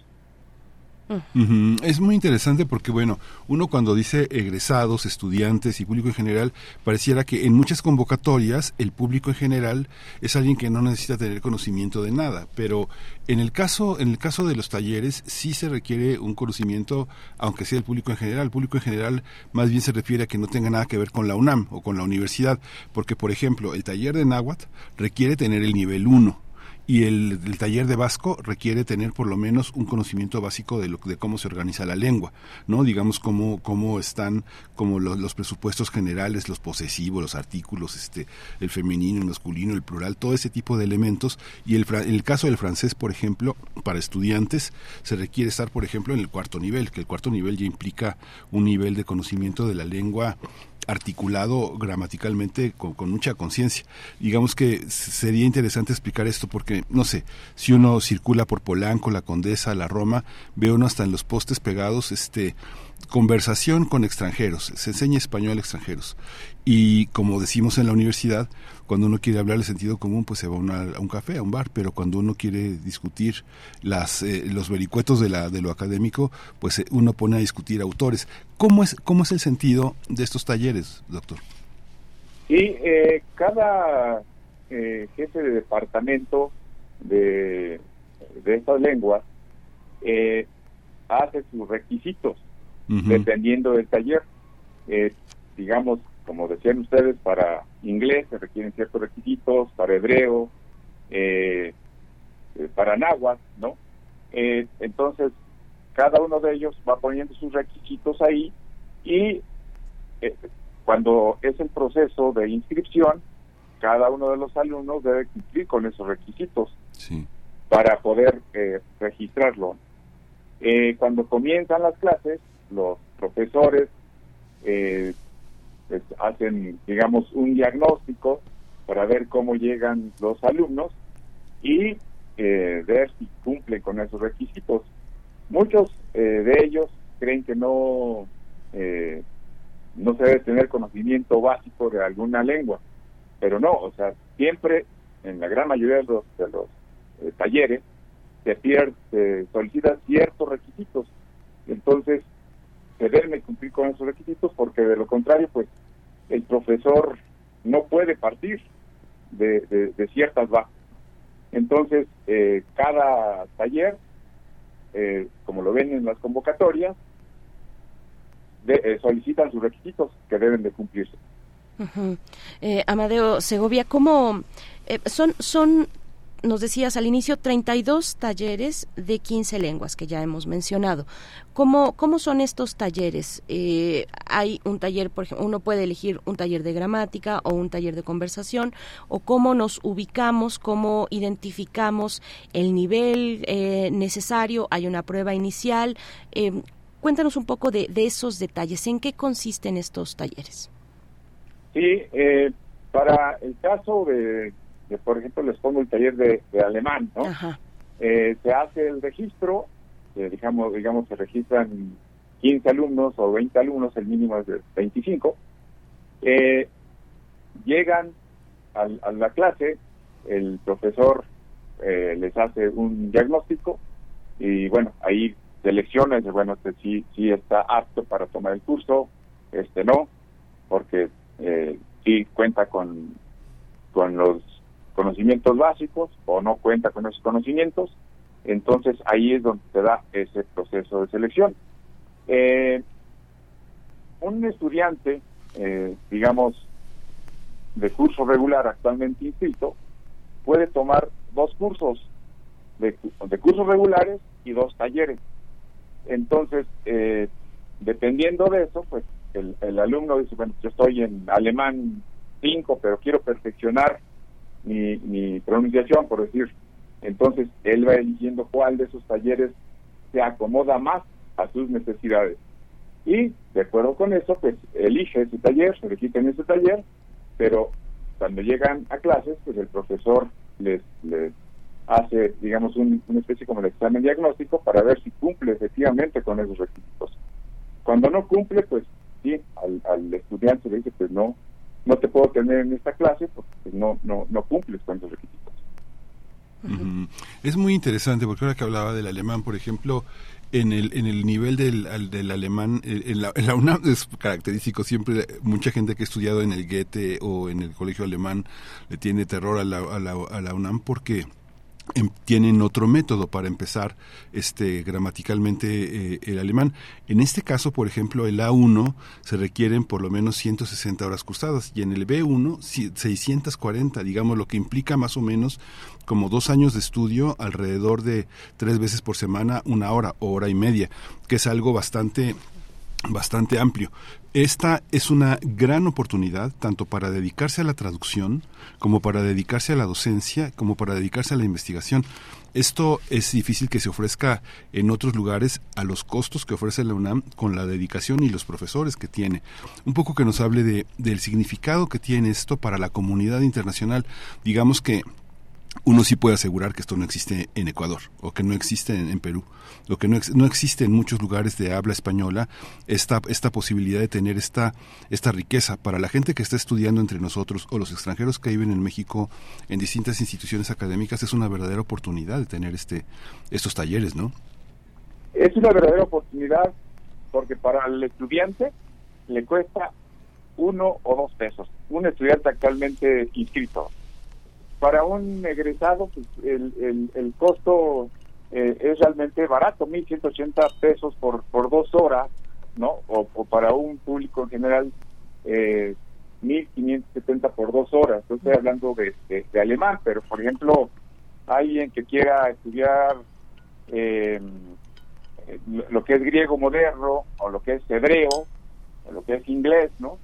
Eh, pues ahí las, las fotos, como decía en el principio, varían, pero la gran oportunidad que ofrece la UNAM con estos costos es eh, impresionante. Entonces, aquí los estudiantes, eh, egresados y público en general, deben de aprovechar esta oportunidad porque además los estudiantes, los estudiantes van a tener eh, profesores, digamos, de, de, calidad, certificados, ¿no? Mm. Entonces, eh, cuando un alumno registra algún idioma con cierto profesor, pues lleva la garantía de que es, es un buen profesor, eh, ya sea de italiano, de francés, o de japonés, o de, la misma lengua náhuatl. Entonces, esta oportunidad que tienen los estudiantes, pues la deben de aprovechar, que son, son costos relativamente baratos. Sí. Eh, Amadeo, bueno, hablamos de estudiantes desde bueno, tenemos formación inicial, eh, desde preparatoria CCH hasta posgrado. Eh, eso por un lado y por otro, la cuestión de la tecnología que la mencionabas al inicio de la charla, la tecnología al servicio de la enseñanza, de la enseñanza-aprendizaje de, de una lengua que no es la materna, ¿Cómo, ¿Cómo, ha incorporado la ENALT eh, eh, esta tecnología que hoy vemos en aplicaciones, que hoy vemos eh, en, en, distintas plataformas, en las redes sociales, por ejemplo, o sociodigitales. Uno puede ahí mm, seguir a eh, pues eh, profesores, profesoras de todos los niveles, digamos, y de todos los tipos, y, y, tener constantemente en el día, cuando uno hace uso de, una, de alguna de esas plataformas, constantemente, pues, un, una práctica al menos, unos pequeños, pues, pequeñas cápsulas de aprendizaje.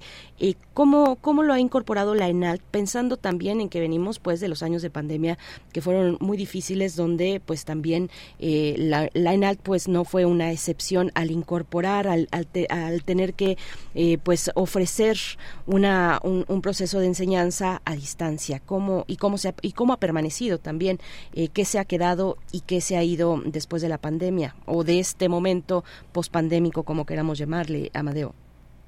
Sí, bueno, eh, eh, hay cursos, bueno, ahorita la mayoría de nuestros cursos son, son presenciales, eh, aunque también ya se están ofreciendo cursos en línea. Eh, si, ofre, si ven por ahí el, la convocatoria, el curso de chino, eh, el de perfeccionamiento en fonética se ofrece en, en línea. También eh, ahora se está ofertando el taller de hebreo, que también va a ser en línea o si lo quieren presencial. Y también tenemos el taller de portugués, eh, taller en línea, desafíos de lectura y escritura en portugués. Entonces, eh, también tenemos el taller de ruso, el taller de, de fonética. Eh, están ofreciendo eh, algunos talleres ya en línea eh, para ver cómo es que va, eh, va, va respondiendo la demanda de estudiantes. ciertamente, después de la pandemia, muchos alumnos mm, tenían temor de regresar a clases de manera presencial. Entonces, en ese sentido, la, la ENAD está ofertando más cursos en línea. Eh, no es sencillo porque se tienen que adaptar eh, distintas plataformas para ofrecer estos cursos, pero creo que en el largo plazo para, para allá iremos, ¿no? Ofrecer cursos en línea y dependiendo de la demanda que haya de estos, de estos cursos, pues cada vez se, irán incorporando más. Entonces, eh, después de la, de la pandemia, eh, eso lo vemos todavía en nuestros cursos regulares, hasta el semestre pasado, pues eh, bajó un poco la, demanda de alumnos eh, por ese temor, ¿no?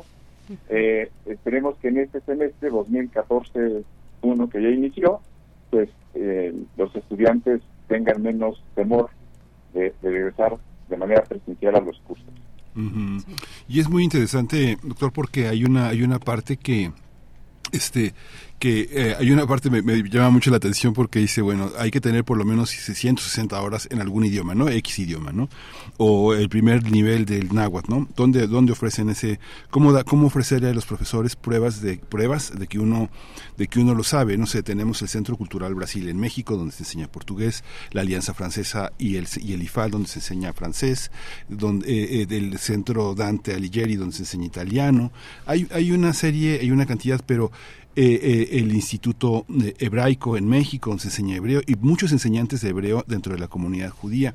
Pero, ¿cómo, cómo establecer esa relación que está, se rompe con esto también un mito que eh, el examen, el examen de acreditación de comprensión de lectura para muchas carreras de humanidades era un requisito, ya no es un requisito, o sea, ya hay una necesidad de tomar los cursos de, por lo menos hay cuatro semestres de comprensión de lectura, es muy eficiente eh, prácticamente en todas las áreas, es un, es un avance de la universidad respecto a lo que teníamos el siglo pasado, porque esta construcción, pues yo creo que sí tiene por lo menos 20 años de, de hacerse de esta manera tan rigurosa y es lo que ha dado también origen a esta autoridad que tiene la ENALT, ¿no, doctor? Sí, sí, indudablemente los, eh, los, los cursos que, que ofrece pues eh, están enfocados a, eso. Eh, esto de, los exámenes que usted, usted dice, pues hay ocasiones en que también depende mucho de, las facultades, ¿no? por ejemplo, para un examen de comprensión de lectura, eh, nosotros ofrecemos cursos, algunas facultades dicen, bueno, este, con que me traigas tú la constancia de que estás estudiando este curso, pues eh, te, paso ya la titulación, ¿no? El, tu trámite queda concluido tu trámite de titulación. Pero para otros no, otros dicen, no, yo necesito que tú apliques eh, el examen de certificación para poder yo liberarte la, la titulación. Entonces, también depende un poco de las de las escuelas y facultades, ¿no? Que un estudiante se meta o se quiera ingrese a un curso regular o a un taller para ir perfeccionando eh, su ya sea su escritura, la forma de hablar, etcétera, ¿no? Eh, Amadeo, por supuesto que nos llegan eh, dudas, nos llegan preguntas eh, por parte de la audiencia. Varios exalumnos nos preguntan sobre el ruso, por ejemplo, que, el, que si lo podemos poner como ejemplo, cuando decimos son mm, un costo, tiene un costo de mil, mil ciento ochenta pesos para egresados de la UNAM por dos horas a la semana. Este costo incluye o sea, es, es, del, de todo el de todo el semestre 2024-1, es una cuota eh, que se puede dividir, se paga en una exhibición. ¿Cómo, ¿Cuáles son los detalles? Pensando, por ejemplo, eh, en, en, ruso, que es el que nos están preguntando por acá, Efra Flores Refrancito, y que dice, si me interesa el ruso y no tengo más que Duolingo, ¿tengo esperanza o así no funciona? Amadeo, a ver, cuéntanos. Para el caso de, ruso, bueno, para todos los idiomas, el pago es en una sola exhibición.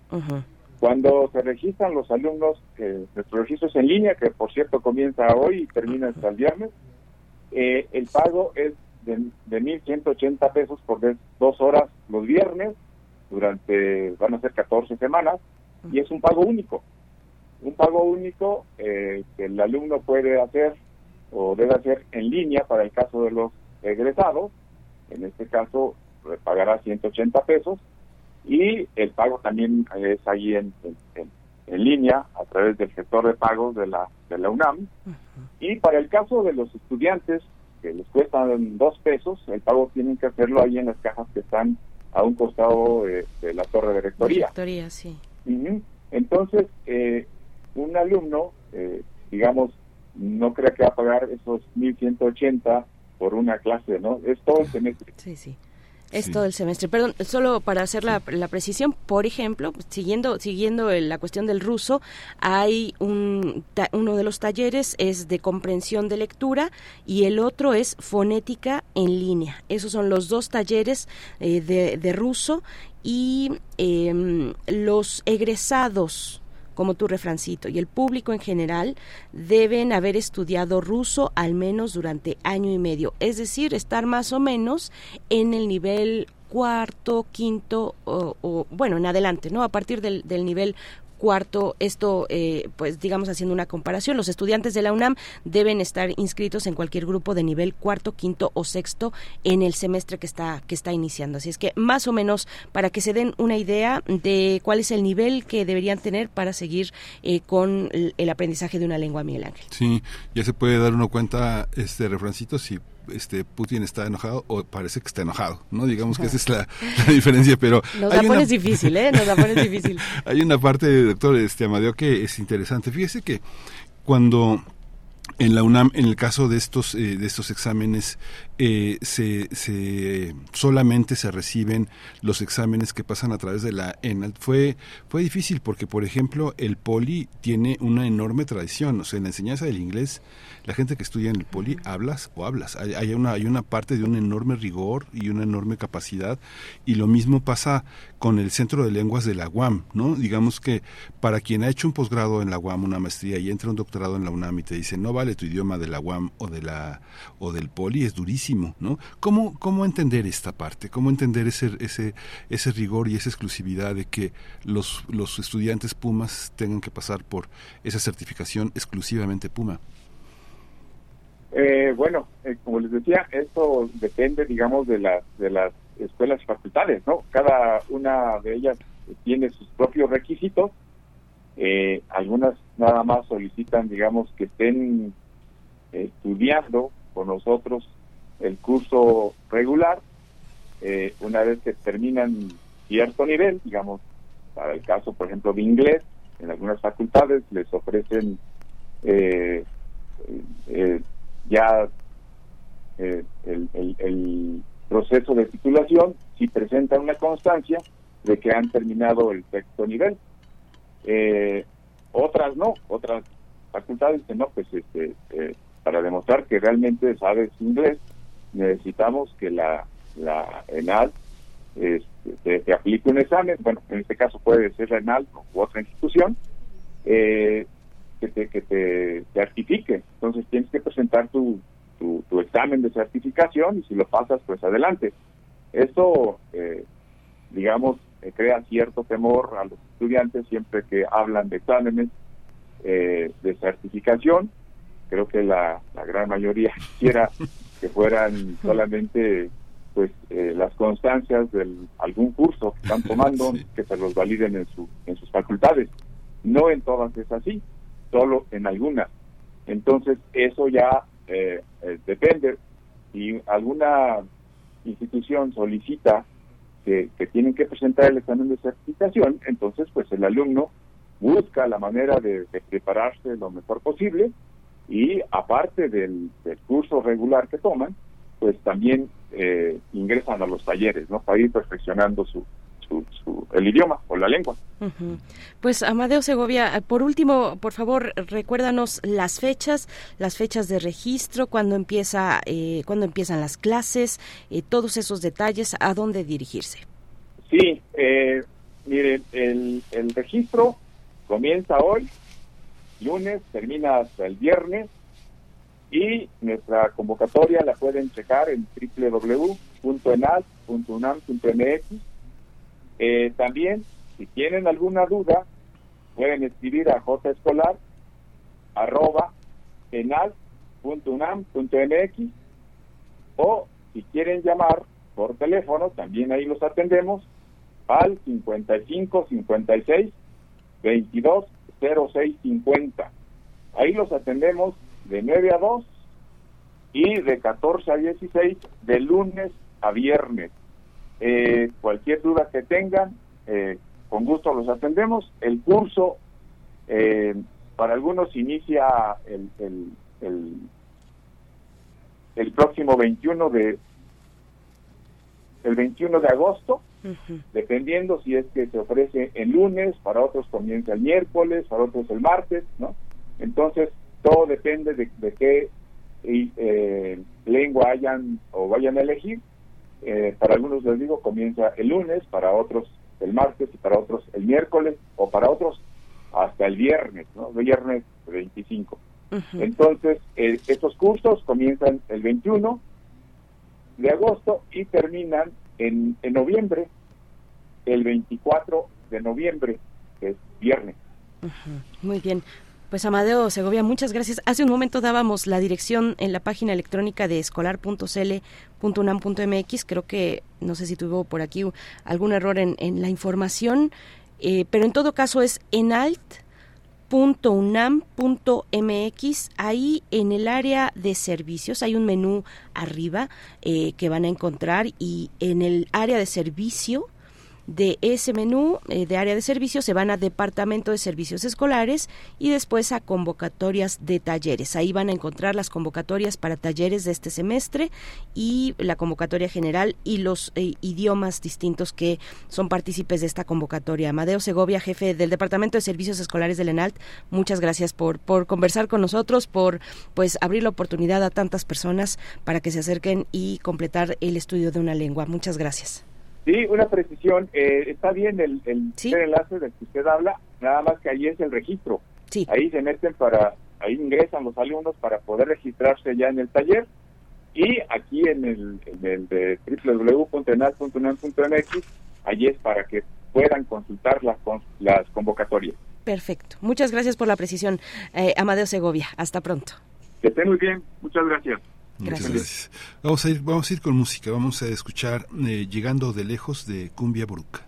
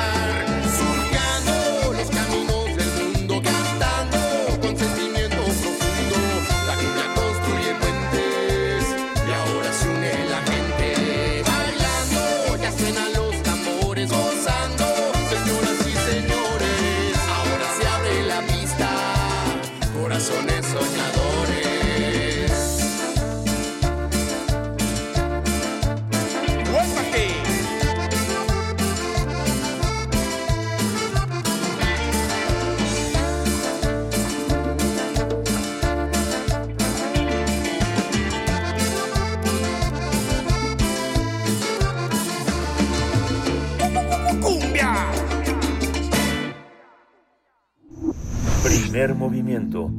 Hacemos comunidad con tus postales sonoras. Envíalas a primermovimientounam.gmail.com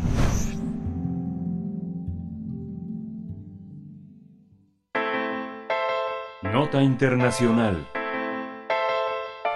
El candidato a la presidencia de Ecuador, Fernando Villavicencio, fue asesinado el miércoles 9 de agosto tras recibir disparos de desconocidos a la salida de un mitin electoral de su campaña en Quito. El ataque ocurrió en la tarde en las afueras de, de, un coliseo donde Villavicencio había congregado a simpatizantes en el marco de la campaña electoral de cara a los comicios del próximo 20 de agosto. El ministro del Interior, Juan Zapata, confirmó la información y aseguró que el ataque fue perpetrado por sicarios que además hirieron a otras nueve personas y un sospechoso murió en una trifulca. Villavicencio, de 59 años, era periodista, activista anticorrupción y ex legislador.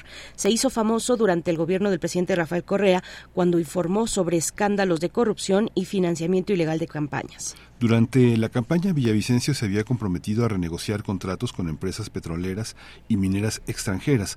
También prometió adoptar una línea dura con los cárteles de la cocaína que han hecho a Ecuador más violento que México y Colombia. El periodista Cristian Zurita fue nombrado ayer para reemplazar a Villavicencio como candidato del movimiento político Construye.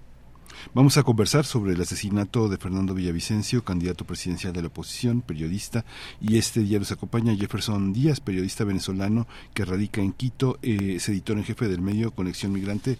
Bienvenido, buenos días, Jefferson Díaz.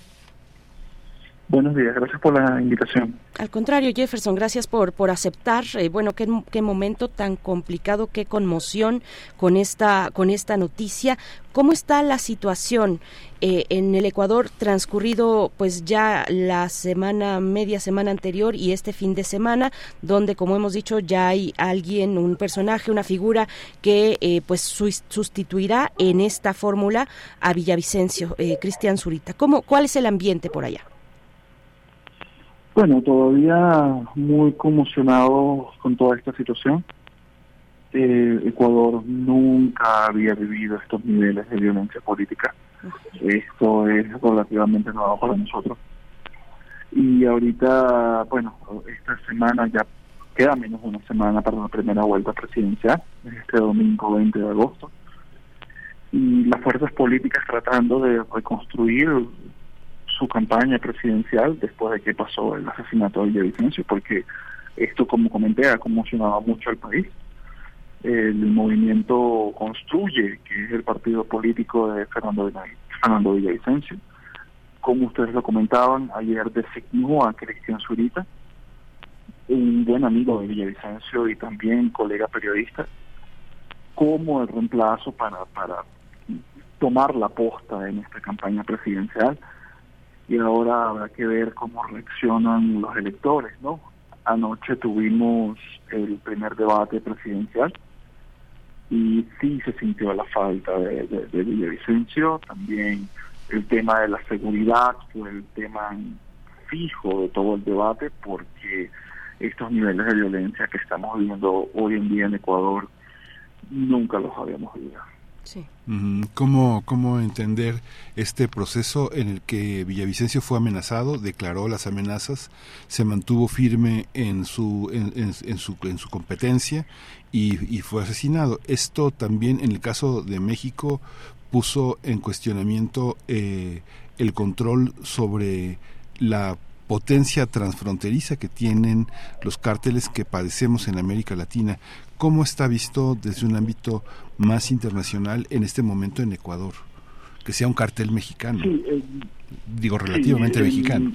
hay que recordar que Fernando Villavicencio antes fue diputado asambleísta nacional y durante su periodo en la Asamblea Nacional él fue presidente de la Comisión de Fiscalización de la Asamblea y desde ahí él denunció mucho los vínculos de corrupción desde el gobierno, el crimen organizado y el narcotráfico. Y sí, él no era la primera vez que recibía una amenaza de muerte. El día antes de que lo asesinaran había denunciado unos nexos entre el crimen organizado ecuatoriano y el cartel de Sinaloa. Entonces, ahorita las autoridades están investigando si todas estas, todas estas denuncias que él hizo tienen que ver con, su, con su asesinato. La Policía Nacional todavía no ha dado ninguna hipótesis. Lo único que sabemos es que hay seis detenidos y esos detenidos son de nacionalidad colombiana y están trabajando en conjunto con las autoridades colombianas y con el FBI. El presidente Guillermo Lazo pidió ayuda a esta agencia de Estados Unidos y ya hay personal del FBI aquí en el Ecuador también investigando toda esta situación. Jefferson, ¿qué, eh, eh, te pediría ampliar un poco más el perfil de Fernando Villavicencio. ¿Qué representaba su candidatura? ¿Cómo había transcurrido la campaña, eh, digamos, un poco de las fuerzas políticas que estaban conjugándose en esta elección? Que nos compartas un poco también de su compañera de fórmula, Andrea González Nader. Finalmente, ella no toma la titularidad de la, de la, de la candidatura. Eh, como hemos dicho, llega Cristian Zurita. Eh, entiendo que ella igualmente le acompaña Cuéntanos un poco de la opción que, significó Villavicencio, mm, de cómo surge este movimiento Construye. Bueno, Villavicencio se, se lanzó bajo la bandera de poner fin a la corrupción, ¿no? Y Villavicencio era un periodista muy reconocido aquí en el Ecuador, porque durante el gobierno de Rafael Correa, él se dedicó a destapar casos de corrupción durante el correísmo y por eso fue perseguido. Eh, tuvo que exiliarse a Perú, tuvo que exiliarse también en la selva del Amazonas y por un tiempo él estuvo fuera del país. Cuando sale el correísmo, él regresa y se lanza a asambleísta, gana como uno de los asambleístas más votados del país y durante su proceso como asambleísta él fue también muy muy muy fuerte en contra de los casos de corrupción durante el gobierno de Guillermo de, de Moreno y de Guillermo Lazo. Y esa era su bandera política poner fin a, la corrupción y como uno de los hombres que se, se enfrentó al correísmo no eh, cuando él se lanza a la presidencia eh, construye este movimiento, por eso se llama Movimiento Construye, y eh, escoge a Andrea como, como compañera de fórmula. Lo que pasa es que lo que tenemos que entender aquí es que el código de la democracia del Ecuador exige paridad de género en las candidaturas presidenciales. Por eso es que vemos siempre un candidato presidencial masculino y una candidata a la vicepresidenta femenina, o una candidata a la presidencia femenina y un candidato a la vicepresidencia masculina. Eso lo pide el Código de la Democracia. Por eso es que Andrea no pudo tomar la postra como candidata presidencial porque ella ya estaba registrada como candidata a la vicepresidencia. Entonces ahí ya no podía haber ningún cambio y el Código de la Democracia es muy claro en esto. En el artículo 112 indica que de morir un candidato presidencial se tienen que seguir unos procesos para elegir un reemplazo, pero si ya ese movimiento político había inscrito a un candidato masculino, tiene que ser otro candidato masculino que tome la posta. Sí, son visiones distintas a las que nosotros vivimos en México, pero aquí, este, Jefferson, tú que eres periodista y que has podido seguir de cerca este, la labor de Cristian Zurita y de Villavicencio como, como periodistas, uno lo ve de lejos, uno ve las experiencias en América Latina y uno se da cuenta de que hay algo, hay algo de ingenuo en ese discurso eh, que viene desde el de los de los de los líderes que, que son periodistas y se convierten en líderes políticos eh, eh, en el ajedrez político no finalmente el de tocar intereses muy profundos en una sociedad transnacional como la como la ecuatoriana como pasó en El Salvador con Mauricio Funes. Mauricio Funes se integró al Frente Farabundo Martí se convirtió en presidente de Salvador se alineó a la visión que tenía Lula como como presidente se desmarcó de la de Chávez y hoy está en la cárcel no digamos que hay una parte hay una parte compleja en esta en esta en esta visión. Tú cómo cómo lo observas qué tan qué tan hondo cala el discurso de Villavicencio como para pararlo en seco de esta manera. Son intereses que no se pueden negociar como él lo estaba negociando desde un discurso anticorrupción. ¿Se tienen que negociar como un ajedrez político? Jefferson. Mira, eh, mira eh, es un escenario muy complejo, ¿no? Porque lo que sí es cierto, si nos vamos al escenario más pragmático, es que Villavicencio sí se dedicó a denunciar actos de corrupción en este país y por eso era sumamente conocido. obviamente eso le granjeó un capital político importante y fue lo que logró ponerlo en la Asamblea Nacional cuando él se lanzó como asambleísta. Y desde la Asamblea él continuó aumentando o tratando de aumentar ese capital político a través de sus denuncias de corrupción y a través de lo que fue su ejercicio periodístico, que era precisamente el periodismo de investigación. Ahora, decirte que el periodista puede volverse político, pero después de ser político regresar a ser periodista, mira, eso ya depende de la visión de cada quien. Lo que te digo es que el capital político de Villavicencio se basaba precisamente en sus denuncias y en su lucha contra la corrupción. Y eso no es algo nuevo, obviamente.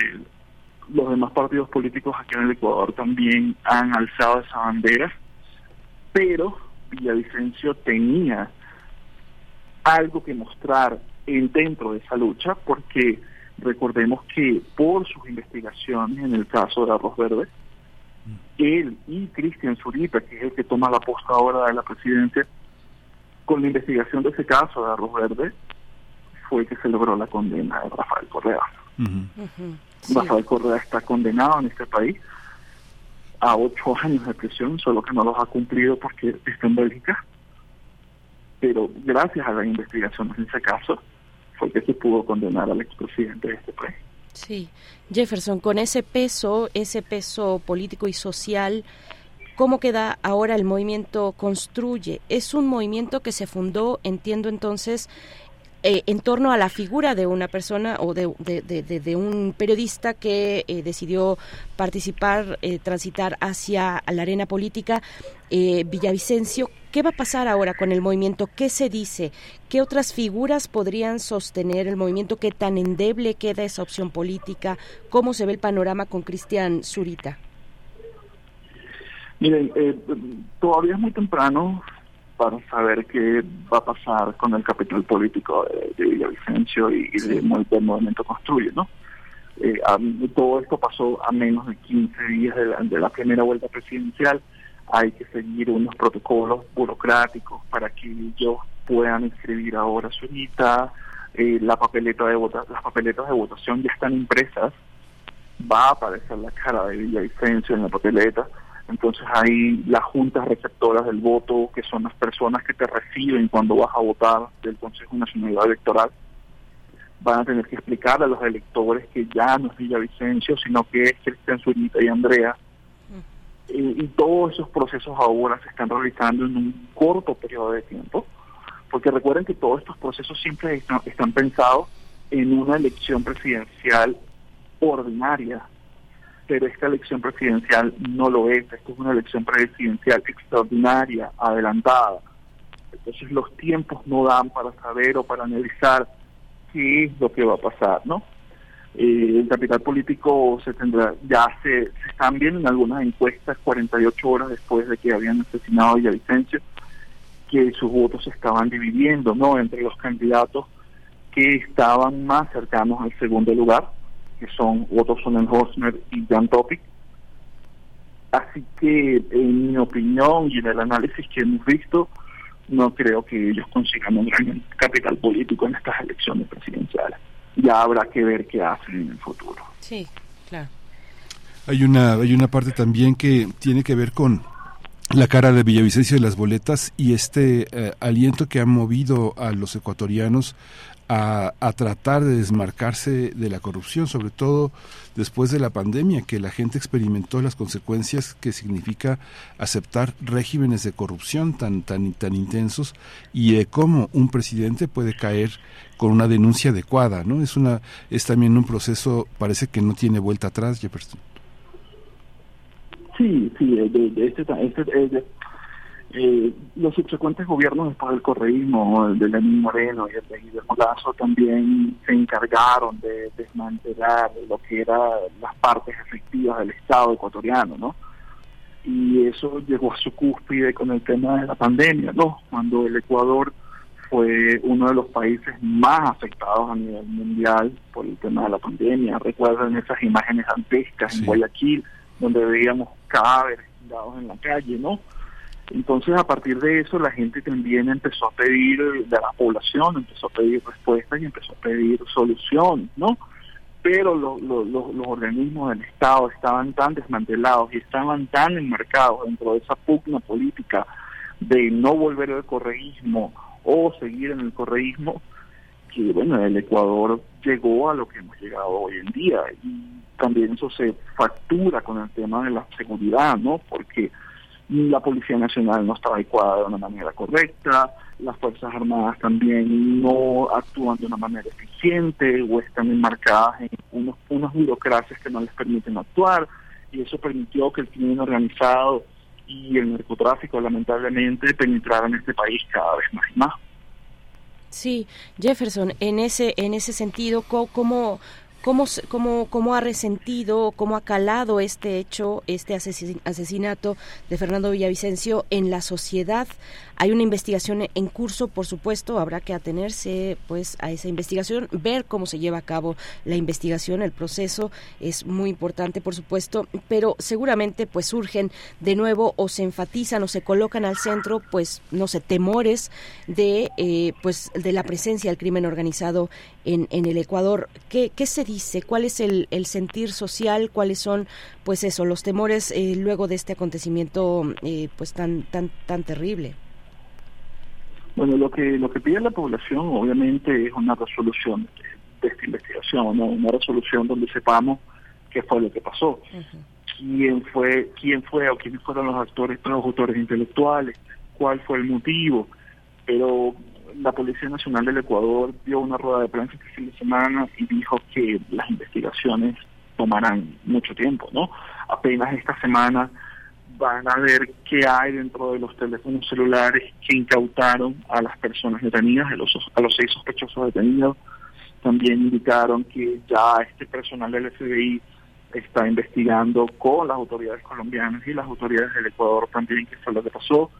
Eh, todavía no tenemos una hipótesis oficial, hipótesis no oficial, obviamente hay muchas que corren por redes sociales, pero lo que sí pide la gente es que pare la violencia cese la violencia y que tengamos un sistema de justicia que nos garantice tranquilidad, que nos garantice salir a la calle y que volvamos con vida a nuestras casas.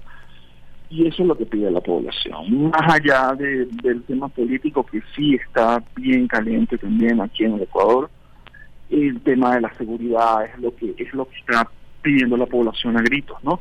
Por eso es que los candidatos que se han abocado a ese tema de lleno son los candidatos que han crecido más en intención de voto. Sí. Pues muchísimas gracias, Jefferson Díaz. Eh, todavía es muy temprano, como dices, para decir qué pasará, pero el asesinato de Villavicencio representa para mucha gente el asesinato de una serie de posibilidades de acabar con esa con esa falta de, dignidad que él que él prometía. Vamos a ver cómo cómo esta espuma de, de, de petición de justicia crece o se, o se, o se adelgaza. Vamos a ver, pues seguimos al habla, Jefferson. Muchas gracias siempre por tu generosa actitud para compartir este conocimiento que tienes de la realidad ecuatoriana. Muchas gracias. Seguro, muchas gracias a ustedes. Hasta pronto, hasta pronto Jefferson Díaz, colega periodista venezolano radicado en Quito, eh, es editor en jefe del medio Conexión Migrante. Con esto que está ocurriendo en el Ecuador, esta noticia pues que nos ha simbrado a, la región, por supuesto, no solamente al Ecuador, Fernando Villavicencio, que fue asesinado el pasado miércoles 9 de agosto. Bueno, ahora con este panorama muy adverso para las eh, próximas elecciones que tendrán, estos comicios tendrán lugar el, el, el 20 de agosto y ya eh, pues con este candidato del movimiento Construye, Cristian Zurita, pero pues con todas estas dificultades y, una y una investigación que deberá ser muy seria, una investigación que apenas arranca. Y bueno, que por supuesto estaremos atentos, atentas a lo que vaya arrojando la investigación y el humor social también en estos en estos momentos en el Ecuador, las implicaciones pues para, para el Ecuador y para la región, como hemos dicho, Miguel Ángel. Estamos a poco, a poco de irnos a un corte. Pues sí, muy muy interesante. Este es algo que eh, me imagino eh, la incertidumbre que debe de tener Jefferson porque el Ecuador es tan complejo con todo y que parece parece muy pequeño. No sé, pienso en esta gran la vía la vía panamericana este el troncal de la sierra todo todo lo que representa está desde la frontera colombiana hasta la salida del mar es una enorme diversidad. Lo que veíamos en Guayaquil tan lejano a Quito debe de ser toda esta población que este pide que se detenga la corrupción pero al mismo tiempo todo el ideario que pueden tener unos periodistas digamos clase medieros, lejanos de la realidad indígena, lejanos de la realidad obrera, lejanos de la realidad maderera. Debe de ser Ecuador en este momento, pues sí, como dicen el lugar común, un polvorín y al mismo tiempo un remolino. ¿no? Sí, sí. Eh, pues sí, no, no podemos saber cómo decantará este, este evento violento en los, en, los ánimos, en el movimiento social que estaba poniendo sus votos de confianza en Construye, en este candidato, y en general, además, más allá de esta fórmula, de este proyecto político, pues el, impacto eh, a la sociedad misma. Con esto vamos a cerrar esta hora para despedirnos de Radio Nicolaita en este lunes 14 de agosto. Les deseamos una excelente semana y son las 8 con 58 minutos. Vamos a cerrar con música para después ir al corte y volver con la tercera hora. Estamos escuchando de Bedouin a cargo de esta canción Voices in My Head. Con esto despedimos la hora y volvemos en un momento más.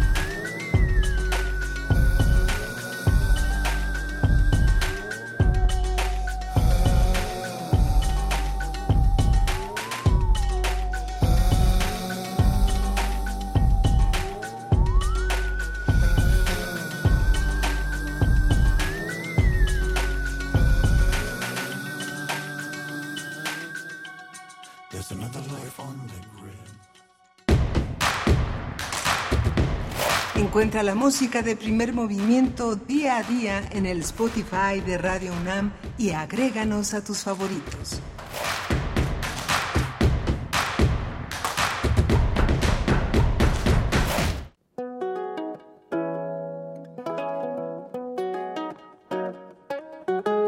El mundo tiene demasiada prisa. Haz una pausa. Destapa tu mente. Esta música de agua y aire te conectará con las raíces y la tierra. Artesano del son. En intersecciones. Viernes 18 de agosto a las 21 horas, Sala Julián Carrillo. Entrada libre. Radio UNAM. Experiencia sonora.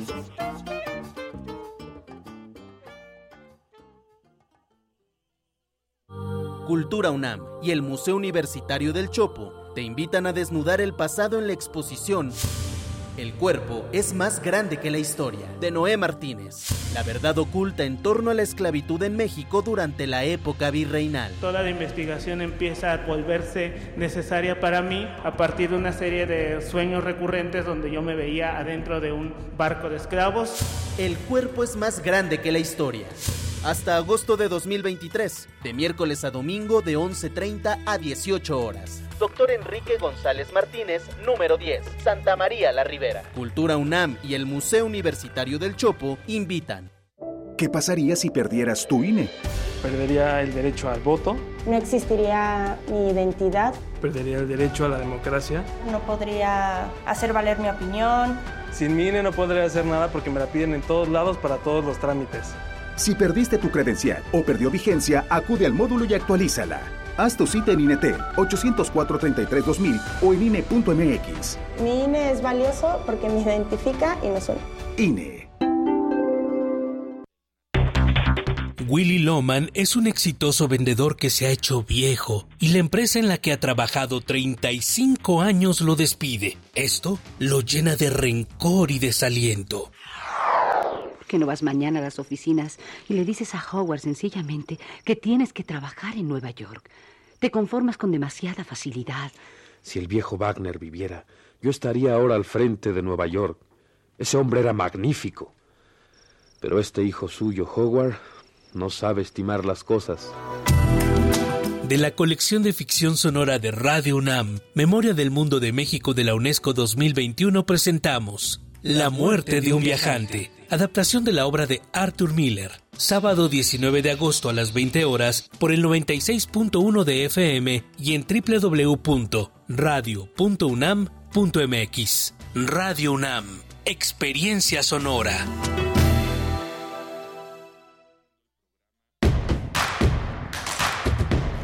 Síguenos en redes sociales. Encuéntranos en Facebook como Primer Movimiento y en Twitter como arroba PMovimiento.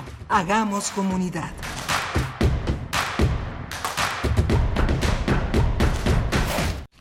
Ya estamos de regreso en primer movimiento, son las 9 de la mañana con tres minutos de este lunes 14 de agosto. Estamos eh, haciendo comunidad con toda una eh, playa de, de, eh, facultades, institutos, eh, centros de investigación. Estamos en la, en la UNAM, pero también es una radio dirigida a ustedes, a quienes van en el auto, quienes escuchan a través de redes sociales, quienes están fuera de México, de la Ciudad de México y en el mundo. Esto es eh, Radio UNAM. Estamos en Adolfo Prieto 133 en la Colonia del Valle. Primer Movimiento en Facebook, P Movimiento en Twitter. Estamos en el 96.1 y en el 860. Así que si deja de escuchar cualquiera de las dos, si deja de escucharnos en las ondas gercianas, vaya a las redes. Si deja de escucharnos en las redes, vaya a las ondas gercianas. No lo dude. Así es la tecnología de nuestros días. Está Rodrigo Aguilar al frente de la producción ejecutiva. Está Andrés Ramírez hoy en, la, en, la, en el control de la cabina y mi compañera Bernice Camacho al frente de la conducción. Querida Bernice, buenos días. Aquí seguimos. Miguel Ángel Quemain, muy buenos días a quienes van sintonizando o también a quienes desde muy temprano están en estas frecuencias universitarias. Gracias, gracias por su escucha y por permitirnos llegar pues a la profundidad de su hogar o de su lugar de trabajo, en su trayecto también. Gracias, bienvenidos y bienvenidas. Vamos eh, en esta que ya pues es la primera semana ya cumplida de el inicio del ciclo escolar eh, del semestre 2024-1. Vale la pena acercarse a la Gaceta de la UNAM, gaceta.unam.mx, porque da cuenta esta Gaceta el, el, el incremento, el alza de la matrícula estudiantil de la UNAM que en tan solo dos décadas se ha incrementado en un 55.7%. 55.7% del estudiantado, contando eh, preparatoria, eh, licenciatura y posgrado, eh, pues es un avance que en tan solo dos décadas, pues la UNAM ha realizado este esfuerzo consistente, continuado, para ampliar su matrícula estudiantil. En el año se toma pues en consideración desde el año eh, 2001. Esta medición parte y compara el año 2001, eh, cuando en esta casa de estudios se atendía a 244 mil estudiantes de sus tres niveles, bachillerato, licenciatura y posgrado. Y ahora para el inicio de este semestre se brinda educación para alrededor de 300 380 mil eh, alumnas y alumnos en la UNAM. Bueno, lo dicho, un incremento del 55.7% que se dice se dice fácil, pero que ha requerido pues un eh, esfuerzo eh, muy muy importante en todas las áreas que toca a esta universidad y por supuesto, bueno, en la cuestión administrativa, en el subsidio gubernamental, en fin, son varios varios los aspectos para analizar este incremento, esta este alza eh, en la matrícula del 55.7% en dos décadas, Miguel Ángel. Sí, es algo muy muy impresionante. Quien hemos tenido la fortuna de poder estar haciendo, de poder ser testigos de el desarrollo de la universidad desde finales de los años 70 hasta nuestros días se da uno cuenta del enorme avance que ha tenido la universidad en todas las áreas. Justamente hablábamos ahora con los talleres de la Escuela Nacional de Lenguas Lingüística y Traducción de la UNAM, como hay una evolución enorme en la enseñanza de lenguas, el en, el, en el acercamiento a las lenguas como, eh, como paisaje mental y paisaje cultural de, de los países, como ha sido una, una, una, un elemento fundamental para que los estudiantes que no están ligados a ninguna tradición intelectual, eh, académica, formen parte de esa misma tradición sin necesidad de ningún otro parentesco más que el tránsito a través de nuestra universidad, el reconocimiento de las lenguas, la gran apertura a universidades, eh, a universidades eh, que tienen la posibilidad de tener esta experiencia bífida o muchas veces trilingüe de acercarse a las lenguas originarias es parte de lo que hemos tenido como desarrollo en la universidad.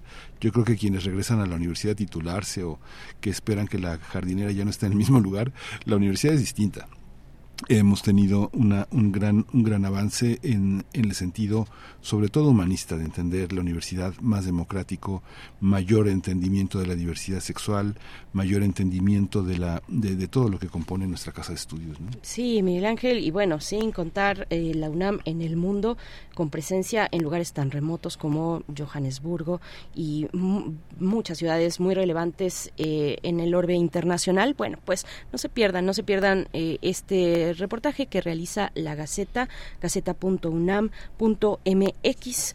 Nosotros tenemos la poesía necesaria y viene la mesa del día, una mesa muy interesante eh, con la escritora Elsa Cross. Nos estará acompañando eh, esta una de nuestras grandes eh, poetas, ensayista, traductora, que ha publicado, que ha publicado y ya se presentó la semana pasada este poemario titulado Isla Negra, lo publica con ediciones Era y bueno, vamos a, a, compartir con ustedes este material, eh, esta conversación con Elsa Cross en unos momentos para la mesa del día, lo que significa en su carrera literaria pues este eh, su más reciente material, Miguel Ángel. Sí, muy, muy interesante, fascinante la, la, vida y la obra de Elsa Cross. Vamos a cerrar la edición de este programa con la historia del vinagre, una propuesta de Clementina Equigua, quien en Biosfera en Equilibrio explora muchos territorios que tienen que ver con sustentabilidad, medio ambiente, ecología, biología, y eh, ella es editora de la revista Oikos, la revista digital del Instituto de Ecología, y también eh, lleva las redes sociales. Ella es bióloga.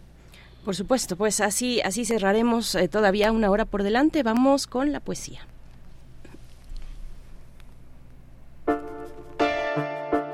Es hora de poesía necesaria. La poesía de hoy, Teddy López Mills, escritora mexicana, traductora, poeta, ensayista, ganadora, ganadora del premio Javier Villaurrutia de Escritores para Escritores en el año 2009. Eh, y bueno, asomarse a su, a su poesía, a la poesía de López Mills, es un camino, me parece, al asombro constante, a la sorpresa fresca. Y lo que les propongo escuchar es el poema que van a encontrar en el libro titulado Parafraseando. Se trata de Cecilia pas un pip. Esto no es una pipa. Voy a compartirles un extracto. El poema es un poco largo, así es que un extracto eh, para que puedan eh, acercarse si no lo han hecho y volver a, a, disfrutar si es que ya han eh, tenido la lectura, el privilegio de leer a Teddy López Mills. En la música, eh, una canción que, así como en la poesía, eso no es una pipa, pues esta no es una canción de amor. Así lo dice eh, Peel Public, Public Image Limited, eh, que recién además lanzaron su más reciente material el pasado 11 de agosto. Esta banda británica que conocemos como Peel y cuyo vocalista, eh, Johnny Rotten, fue también integrante de la legendaria Sex Pistols. Pues bueno, con This Is Not a Love Song es con lo que vamos a acompañar la poesía. Eh, esto no es una pipa, ceci ne pas un pip. Vamos con ella. Esto es una cara. Esto no es una cara. Esto es un ojo. Esto no es un ojo. Eso eres tú. Eso no eres tú. Lo que sigue es miedo. Búscalo. Dale la vuelta como a un conocido con el que te topas en la calle. Ignoras viendo para otro lado, con culpa, quizá, aunque el alivio la supera, y te salva del intercambio de cortesías con otro fantasma. ¿Qué importa si por un quicio entra la duda? Es mi ayudante, te aclaro. ¿Carcome? No si aprende a titubear sin propósito, por arte, cazando la encrucijada perfecta para quedarse ahí, en el umbral especulativo, su brecha mermada por sobra, por sobra de uso la duda baila un instante en esa orilla. Yo nunca la engaño para que se resuelva. Esto es esto. ¿Quién querría saber? El, el, bamboleo me gusta, previo a la incertidumbre, seduce por su frágil contacto conmigo. Ahora, por ejemplo, vendrá compasiva, melodramática. Truéname por la cola, si eso te sirve.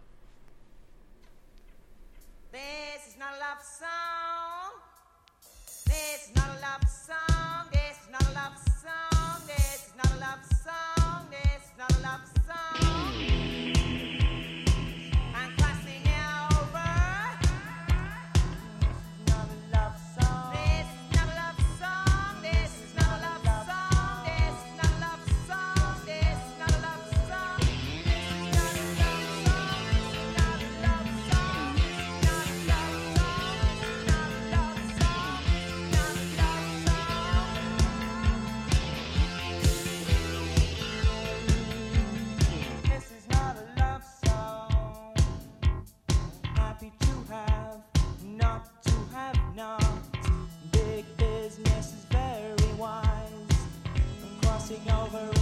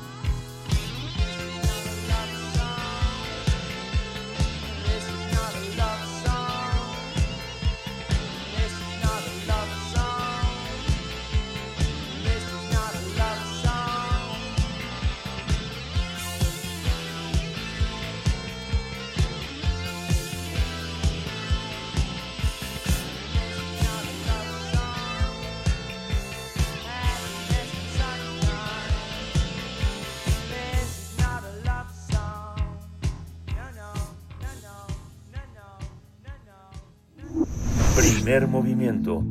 Hacemos comunidad con tus postales sonoras. Envíalas a primermovimientounam.gmail.com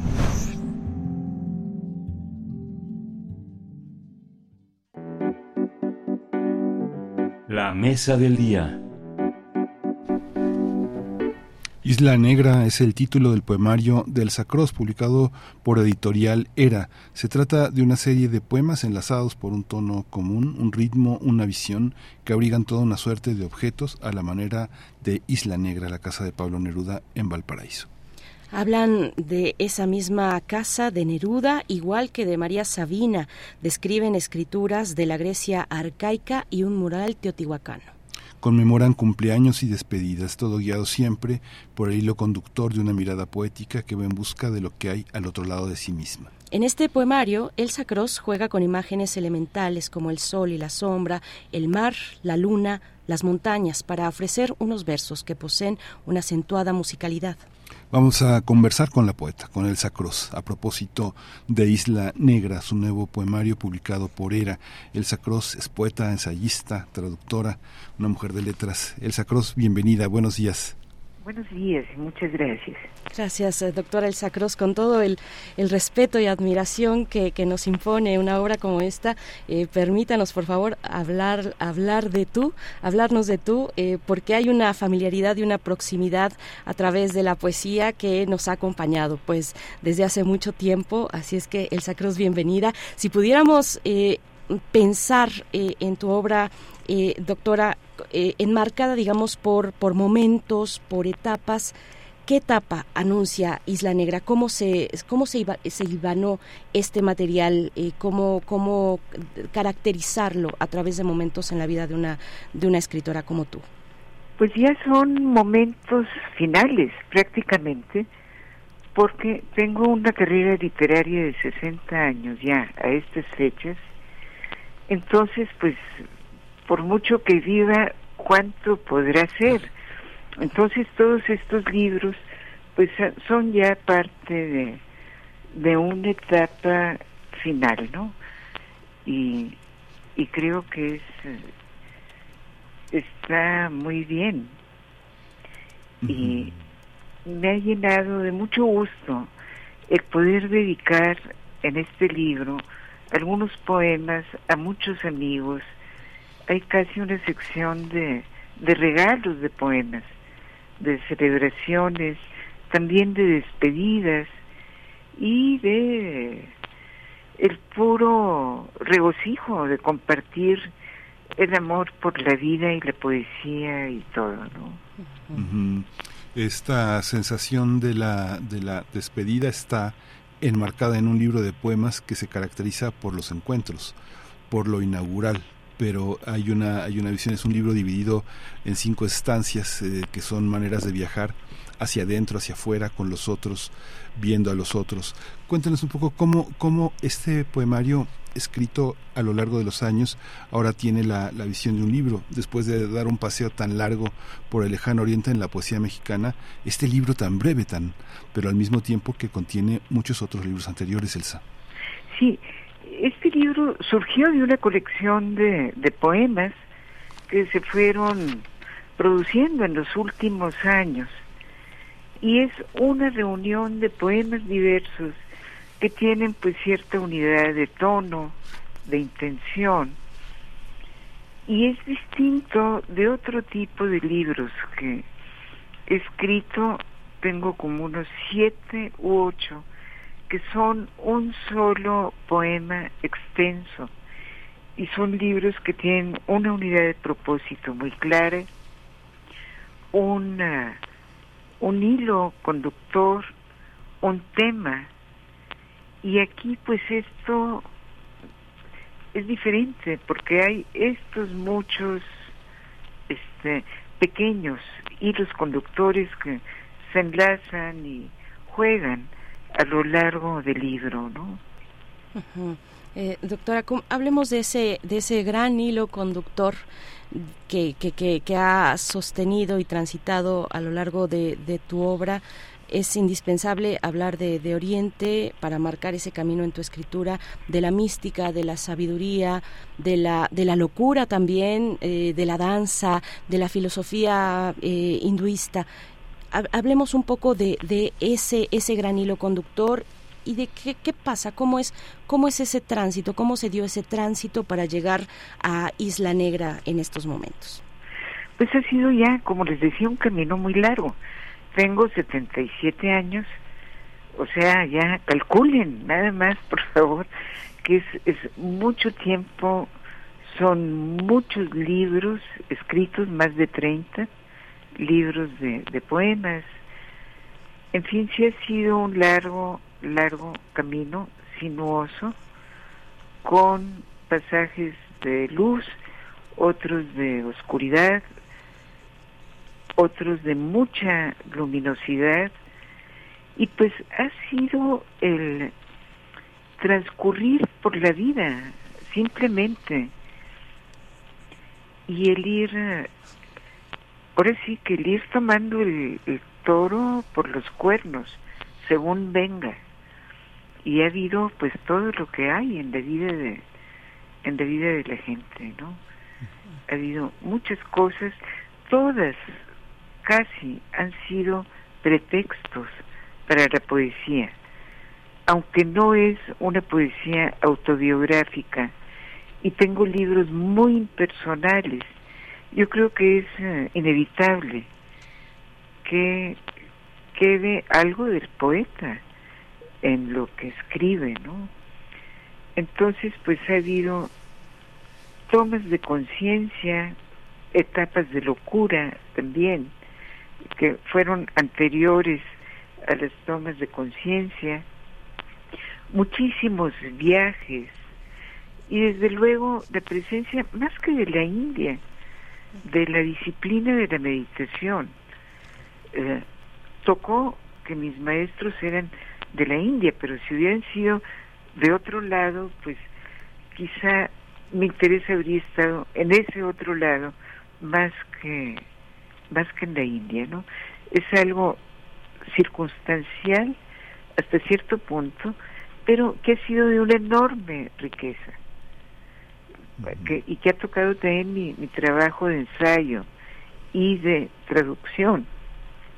De hecho, llevo años preparando una antología de la poesía mística de la India, que estoy por terminar, pero falta todavía, y de la cual Ediciones Era también publicó un avance que es una antología de ocho poetas mujeres místicas de, de la India y el libro se llama La locura divina, que es la mejor locura de todas, ¿no?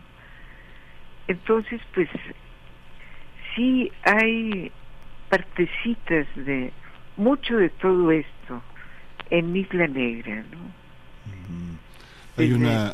un poema, pues con un tema prehispánico, como es ah, ah, el, el, como, el paraíso de Tlaloc, lo que se llama el, el Tlalocan, o más bien se le ha llamado paraíso de Tlaloc, a este fresco teotihuacano del Tlalocan, que fue un poema que quise dedicar a la memoria de Miguel León Portilla, por quien tengo una gran admiración. Hay una hay una hay una visión también en esta en este largo tránsito que como ya lo dijo es la es el ensayo, la traducción en en el corazón mismo de una de las instituciones más importantes de Latinoamérica que es la UNAM y que ha sido también el lugar donde han estado también este grandes maestros suyos. Hoy veía un poco como con cierta casualidad que hablábamos en la mañana con Joaquín Díez Canedo de Ramón Shirao, que fue uno de sus grandes maestros y un interlocutor muy importante con una poesía muy singular que contrasta de alguna manera, si se quiere ver de una manera pragmática, con, la, con sus lecciones de filosofía. ¿Cómo convivir en esta parte el orientalismo, el estudio de la India, el estudio del mundo prehispánico, la traducción, con un espíritu que si bien ha sido editada como poeta por la universidad, es, un, es otro territorio de la espiritualidad, el terreno de la poesía. ¿Cómo conviven después de 60 años de trabajo? Porque arrancó como poeta a los 17, ¿no? Sí, sí, sí. Esto, pues conviven bien, hasta donde puedo sentir y en etapas importantes de mi trabajo académico y de mi escritura poética, una cosa ha nutrido la otra también. De repente se pelean las dos cosas, pero no dura mucho el pleito y es más bien una interacción muy rica. Yo tengo un enorme cariño por la figura y la obra también de admiración de Ramón Chirao, que fue mi maestro, me dirigió mis tesis de, de licenciatura y de maestría. Y también guardo mucho cariño por el padre de Joaquín Díez Canedo, de don Joaquín, que a él debo mi primera publicación más importante, más seria, que fue un libro que se llamaba La Dama de la Torre y apareció en Mortiz, el momento en que de ese editorial era la más importante en México. ¿no? Sí. Eh, doctora Entonces fue sí. un impulso, un, un impulso valioso para mi carrera. Doctora, vamos en este en este poemario también vamos a encontrarnos con la Grecia antigua. Está vacante, por ejemplo. Bueno, eh, y, con esta eh, digamos la, la figura de Dioniso ahí presente en varias ocasiones en la en, en, en tu en tu literatura, doctora. ¿Qué, qué decir de ello? ¿Qué decir de Grecia, de aquellos cimientos de eh, pues de, de civilizaciones como puede ser Grecia, como puede ser eh, las culturas mesoamericanas, por supuesto la India, su misticismo al centro de una obra amplia de, de, de 60 años como, como la tuya, doctora. Eh, ¿Qué decir de Grecia? Mira, este, lo de Dioniso está el primer librito que fue una plaqueta que se llamaba Naxos, que es eh, una isla donde queda abandonada Ariadna y lo que pasa después de que queda abandonada ahí por Teseo, según el mito, es que llega Dionisos. Eso no está ahí en mi libro, pero después escribí otro que se llama Vacantes y aparece en muchos momentos de mi trabajo la figura de Dionisos o poemas muy dionisíacos también, poemas dedicados al vino. Entonces hay también en este libro, pues la referencia de este poema que se llama Vacante, que termina con una cita de las vacantes de Eurípides y esto y poemas al, al, al vino también. Tengo toda una antología de poemas sobre el, el vino y la embriaguez, no la borrachera, sino otro tipo de embriaguez. Y esto, pues, la presencia de lo griego fue la lo más importante para mí desde muy joven. Más importante en el sentido de que me dio todo un mundo mítico, filosófico, estético, o sea, fue una entidad de una riqueza inmensa con la que me identifiqué desde muy temprano, casi desde la infancia. Y luego me ha ocurrido lo mismo pues con la India o con nuestro propio país, ¿no? México, que he escrito también mucho sobre sobre esto sobre México, no especialmente sobre la ciudad, pero sobre tantos lugares antiguos y mitos y símbolos, ¿no? Ujú. Hay una hay un tema también que recorre en esta en esta visión en esta visión budista de alguna manera se podría se podría hablar de una de una meditación budista que le ha permitido una mística budista pensar pensar siempre eh, de una manera muy original el tiempo las formas de las cosas que con todo y que está ligado al mundo griego. En un principio no sé pienso en Naxos o en los cuadernos de Amorgós o este eh, incluso en el vino de las cosas que es tan jubiloso eh, esa esa recolección de objetos pero también pienso en esta en estos últimos en estos últimos trabajos en los que pareciera que la religión y la y la filosofía se se conjuntan y que la poesía tiene la respuesta como lo tuvo para seres como María Zambrano por ejemplo en esta en esta visión este de su vida dedicada a, a resolver en el en la reflexión sobre la poesía la reflexión entre filosofía y moral filosofía y religión.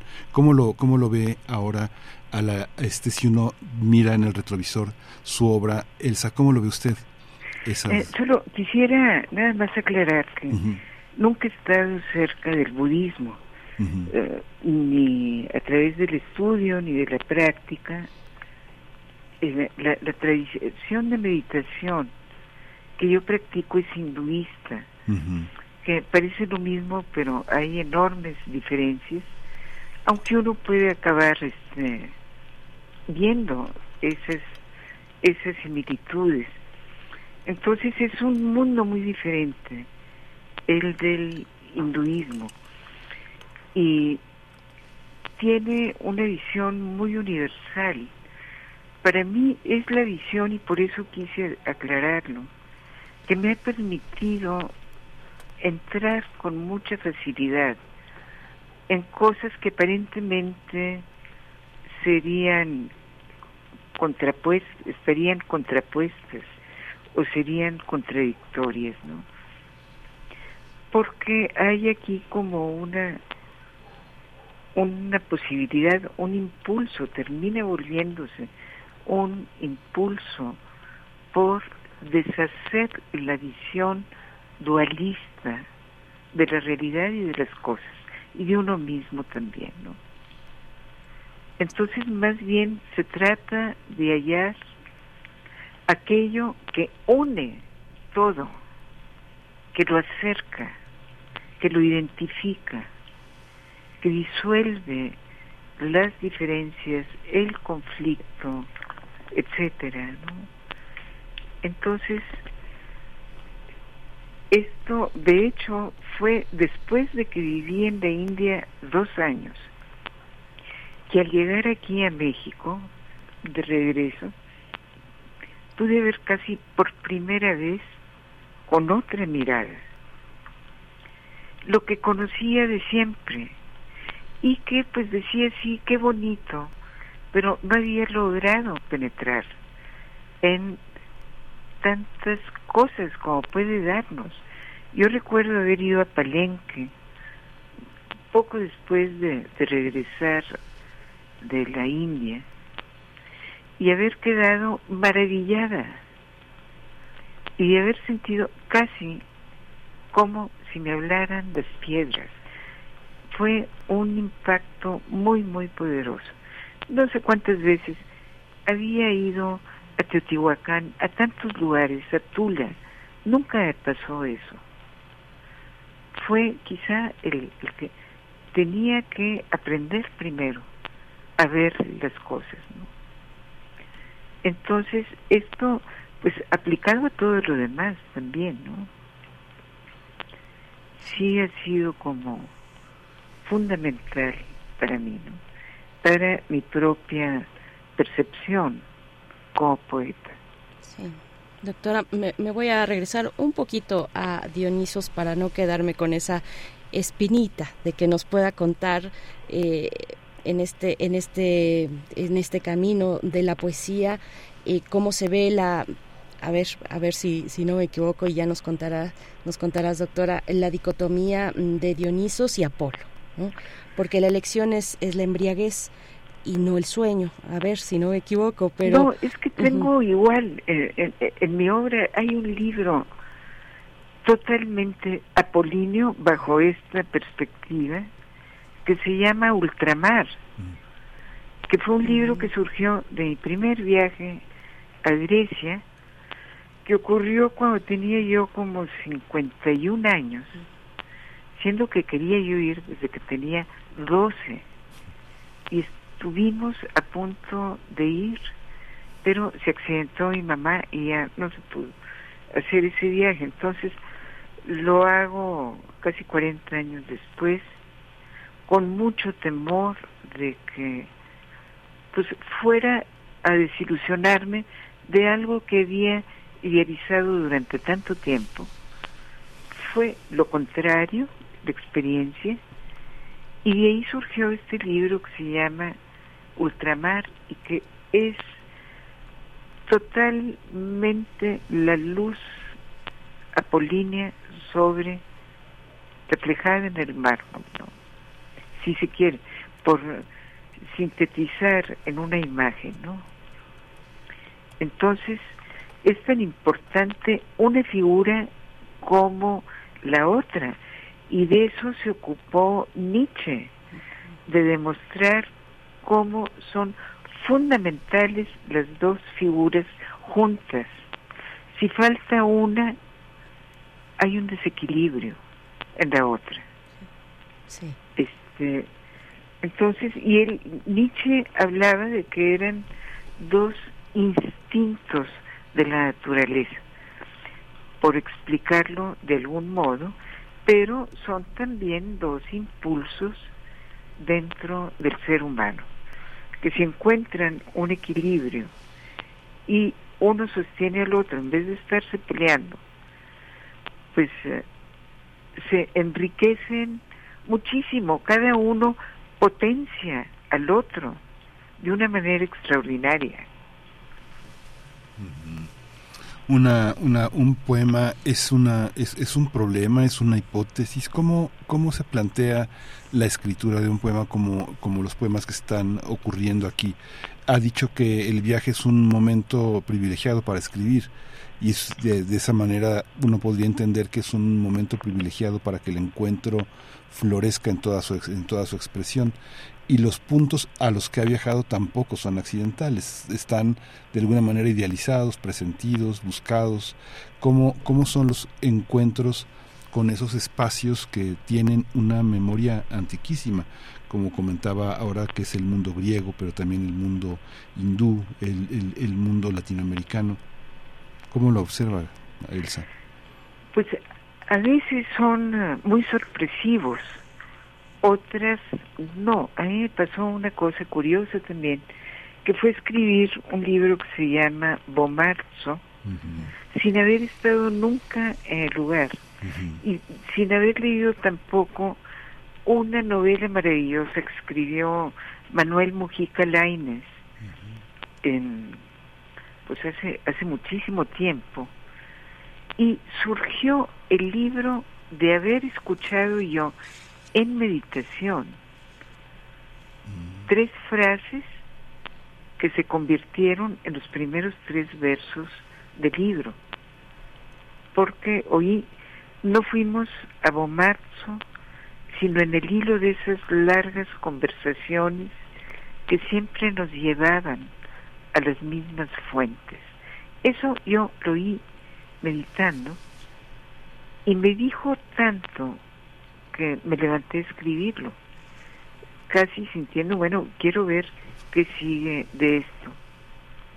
Y salieron de golpe los primeros dos cantos de ese libro, que sí es un solo poema que escribí en dos o tres meses, no requirió tanto trabajo como otros libros.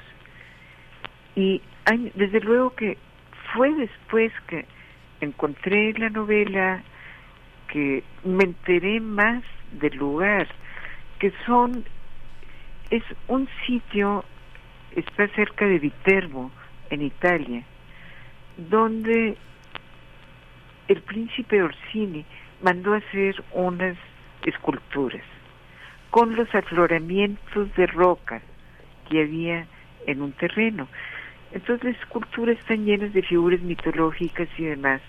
Son muy sugerentes tienen muchísimo peso simbólico. En fin, yo desde luego que me enteré de esto, pero casi después de leer el libro, de, escribir el libro. Y cuando viajé finalmente a Bomarzo, dos años después de que el libro estaba ya escrito, ah, no me deparó ninguna sorpresa el lugar. Yo creo que me había, de alguna manera inconsciente o subconsciente, me había compenetrado tanto con el sitio que este era tal como lo había visualizado, como lo había imaginado, fue realmente la sorpresa fue esa.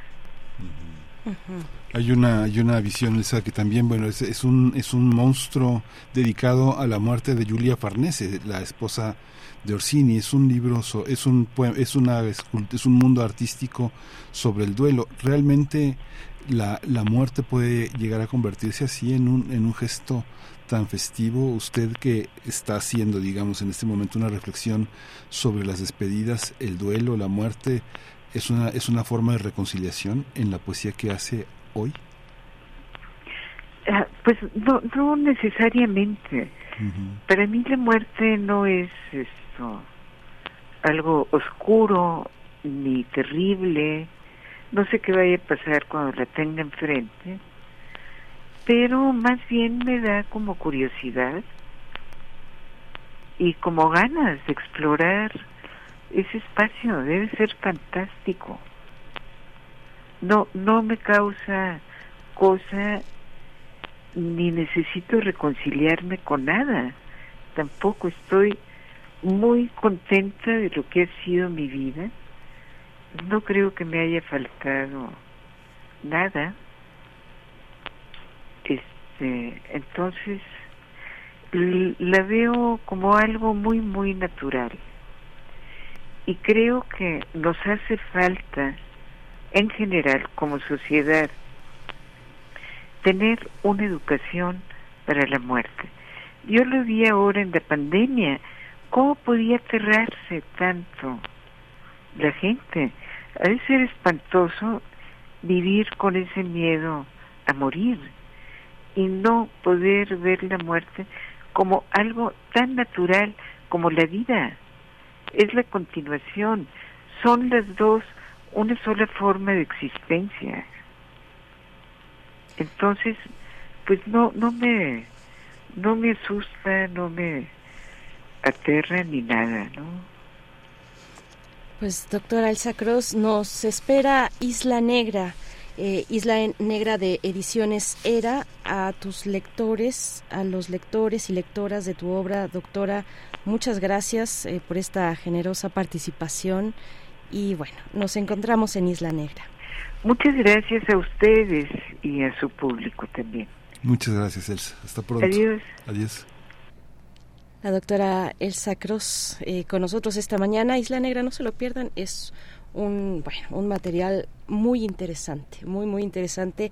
Eh, tal vez eh, de alguna manera mm, con, con, con otros elementos de los que eh, hemos encontrado en, en la obra, en ese gran hilo conductor de la obra de Elsa Cross. No se lo pierdan, lo van a disfrutar mucho.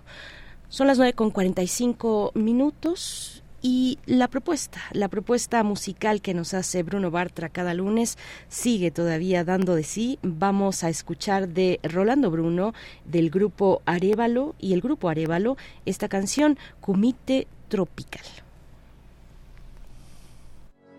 Rompiste mi récord. Ahora te romperé a ti, como rompí a tu amigo.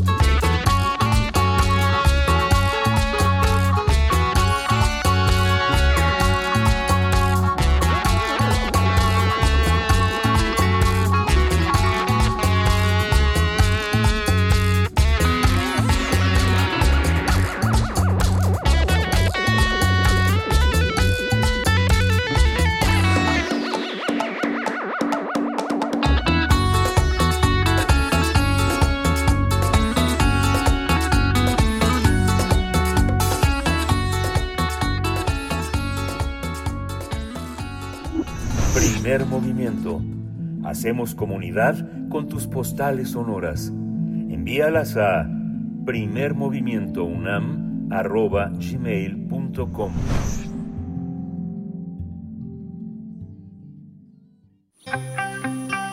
Biosfera en equilibrio.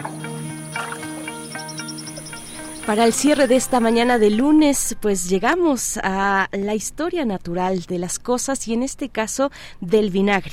Historia natural del vinagre es el tema de hoy con la doctora Clementina Equigua, bióloga, doctora en ciencias por la Facultad de Ciencias de la UNAM, divulgadora del Instituto de Ecología, también de esta casa de estudios y, bueno, eh, acompañante de este proyecto, primer movimiento cada lunes. Doctora Clementina, ¿cómo te encuentras? Muy buenos días. Muy buenos días, pues muy bien, muy bien. Eh, como decía, eh, decías muy bien, pues en todo lo que consumimos hay pues una historia natural y esta del vinagre a mí me ha parecido súper interesante y, y, voy a eh, contar que pues aproveché este periodo vacacional para aprender a hacer vinagre porque pues eh, todos sabemos que siempre sobra por ahí un poquito de vinagre y me interesa aprovechar estas obras que por cualquier razón quedan por ahí para hacer vinagre.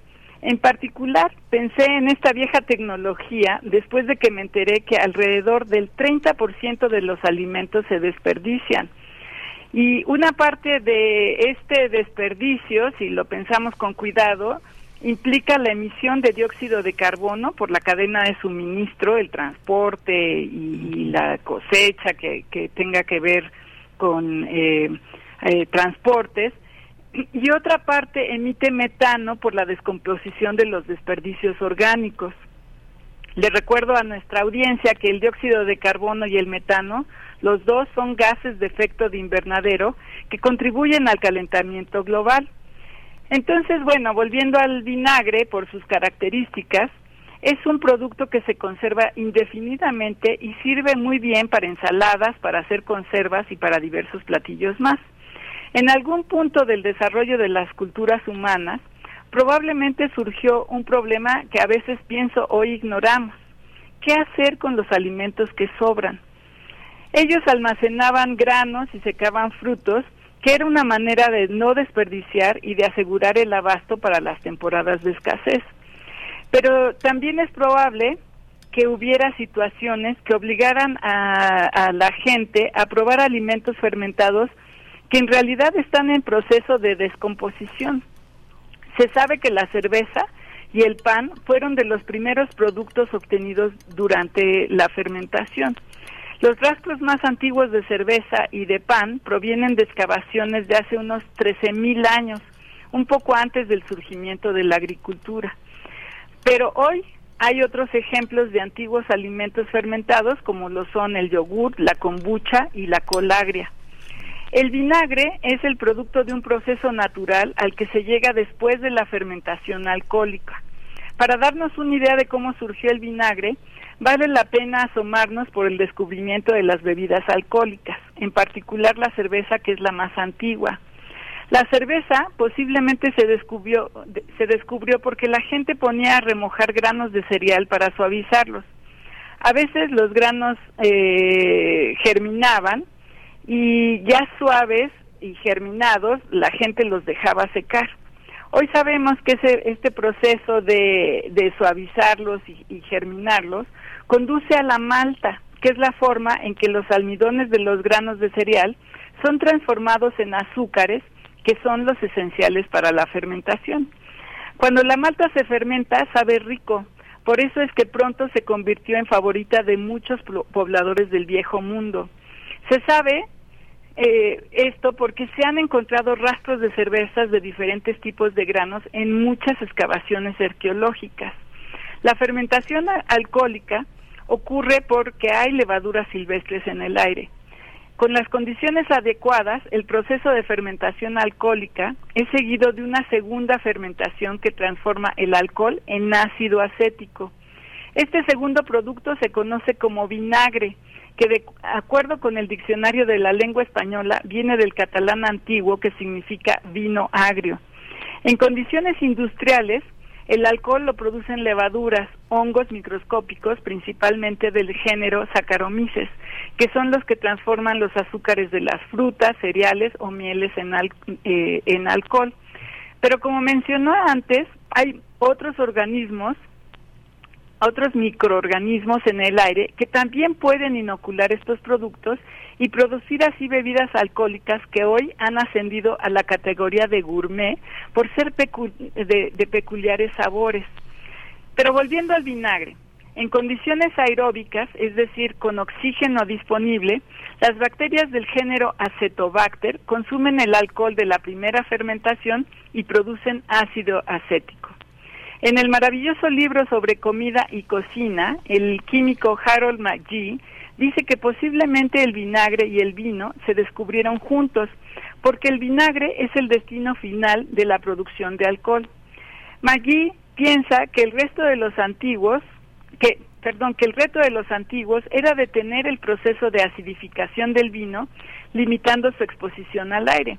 Posiblemente de ahí surgió la idea de envasarlo y sellarlo eh, con algún material aislante como el corcho. Los primeros registros de vinagre son de Babilonia, de hace unos 5.000 años. Desde entonces, el vinagre se considera como un gran aliado de la preservación de los alimentos porque ha servido para conservar frutas y verduras. Para darnos una idea, recordemos los famosos chiles en vinagre, los pepinillos y las aceitunas. También eh, se usa el vinagre para elaborar salsas que tienen una muy larga vida en los estantes, como por ejemplo la salsa catsup, los chutney y las vinagretas. En el artículo científico La historia del vinagre, Jacques Bourgois y François Barja cuentan que el botánico sudafricano Christian Persun fue el primero en describir a La Madre, la película que se forma sobre la superficie del vinagre. Y Persun describió a esta madre en 1822 como un hongo al que denominó micoderma. Tiempo después, relatan, Luis Pasteur describe al vinagre como un producto de la actividad de unas minúsculas plantas que pertenecen al grupo de los micoderma. En particular, nombra estos eh, eh, organismos micoderma aceti y los incluye en su patente para elaborar ácido acético. Además, Pasteur describe eh, la producción de ácido acético y dice que depende de cinco criterios indispensables del alcohol de cualquier bebida fermentada y de sus nutrientes, del oxígeno del aire, de los microorganismos de Mycoderma aceti y de una temperatura de entre unos 20 y 35 grados centígrados. Pero no fue hasta finales del siglo XIX que el microbiólogo holandés Martinus Beirenich aclaró que los microorganismos que producían el ácido acético eran bacterias y no hongos ni plantas eh, microscópicas. Él fue el que nombró a este género de bacterias como acetobacter. La madre del vinagre que Persun confundió con un hongo es una biopelícula que mantiene aglutinadas a las bacterias acidófilas en un material parecido a la celulosa.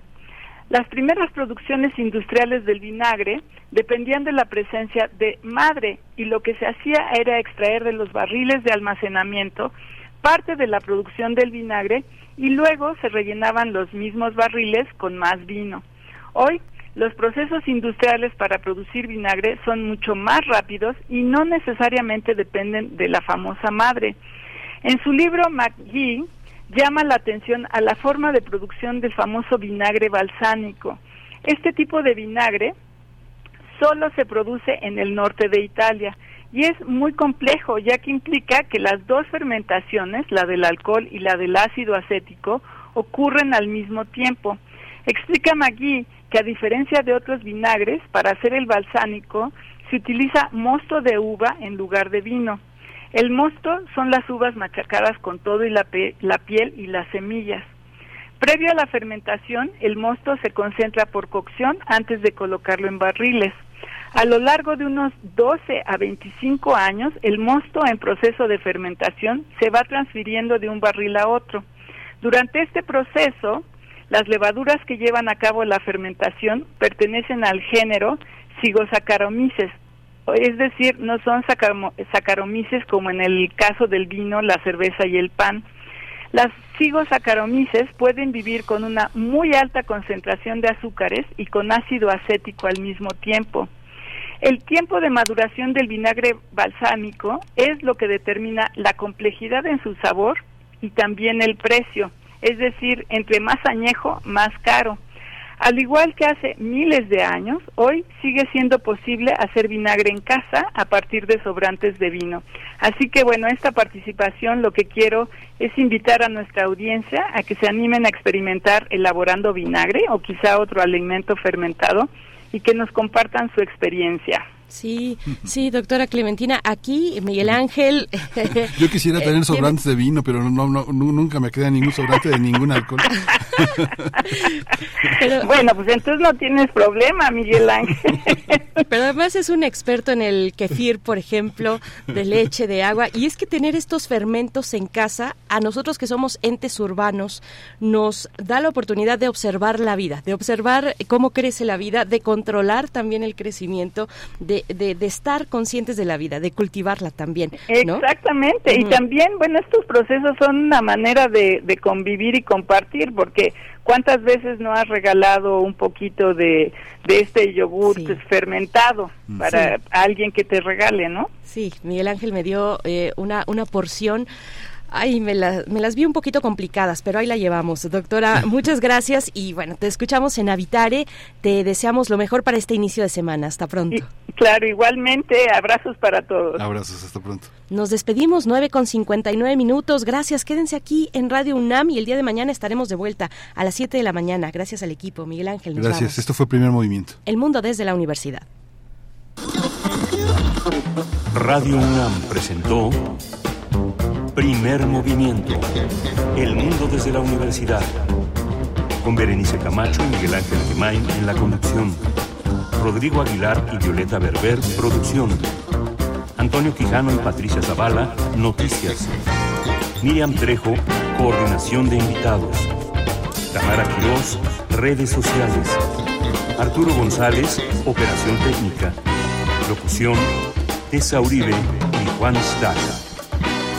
Quédate en sintonía con Radio UNAM. Experiencia sonora.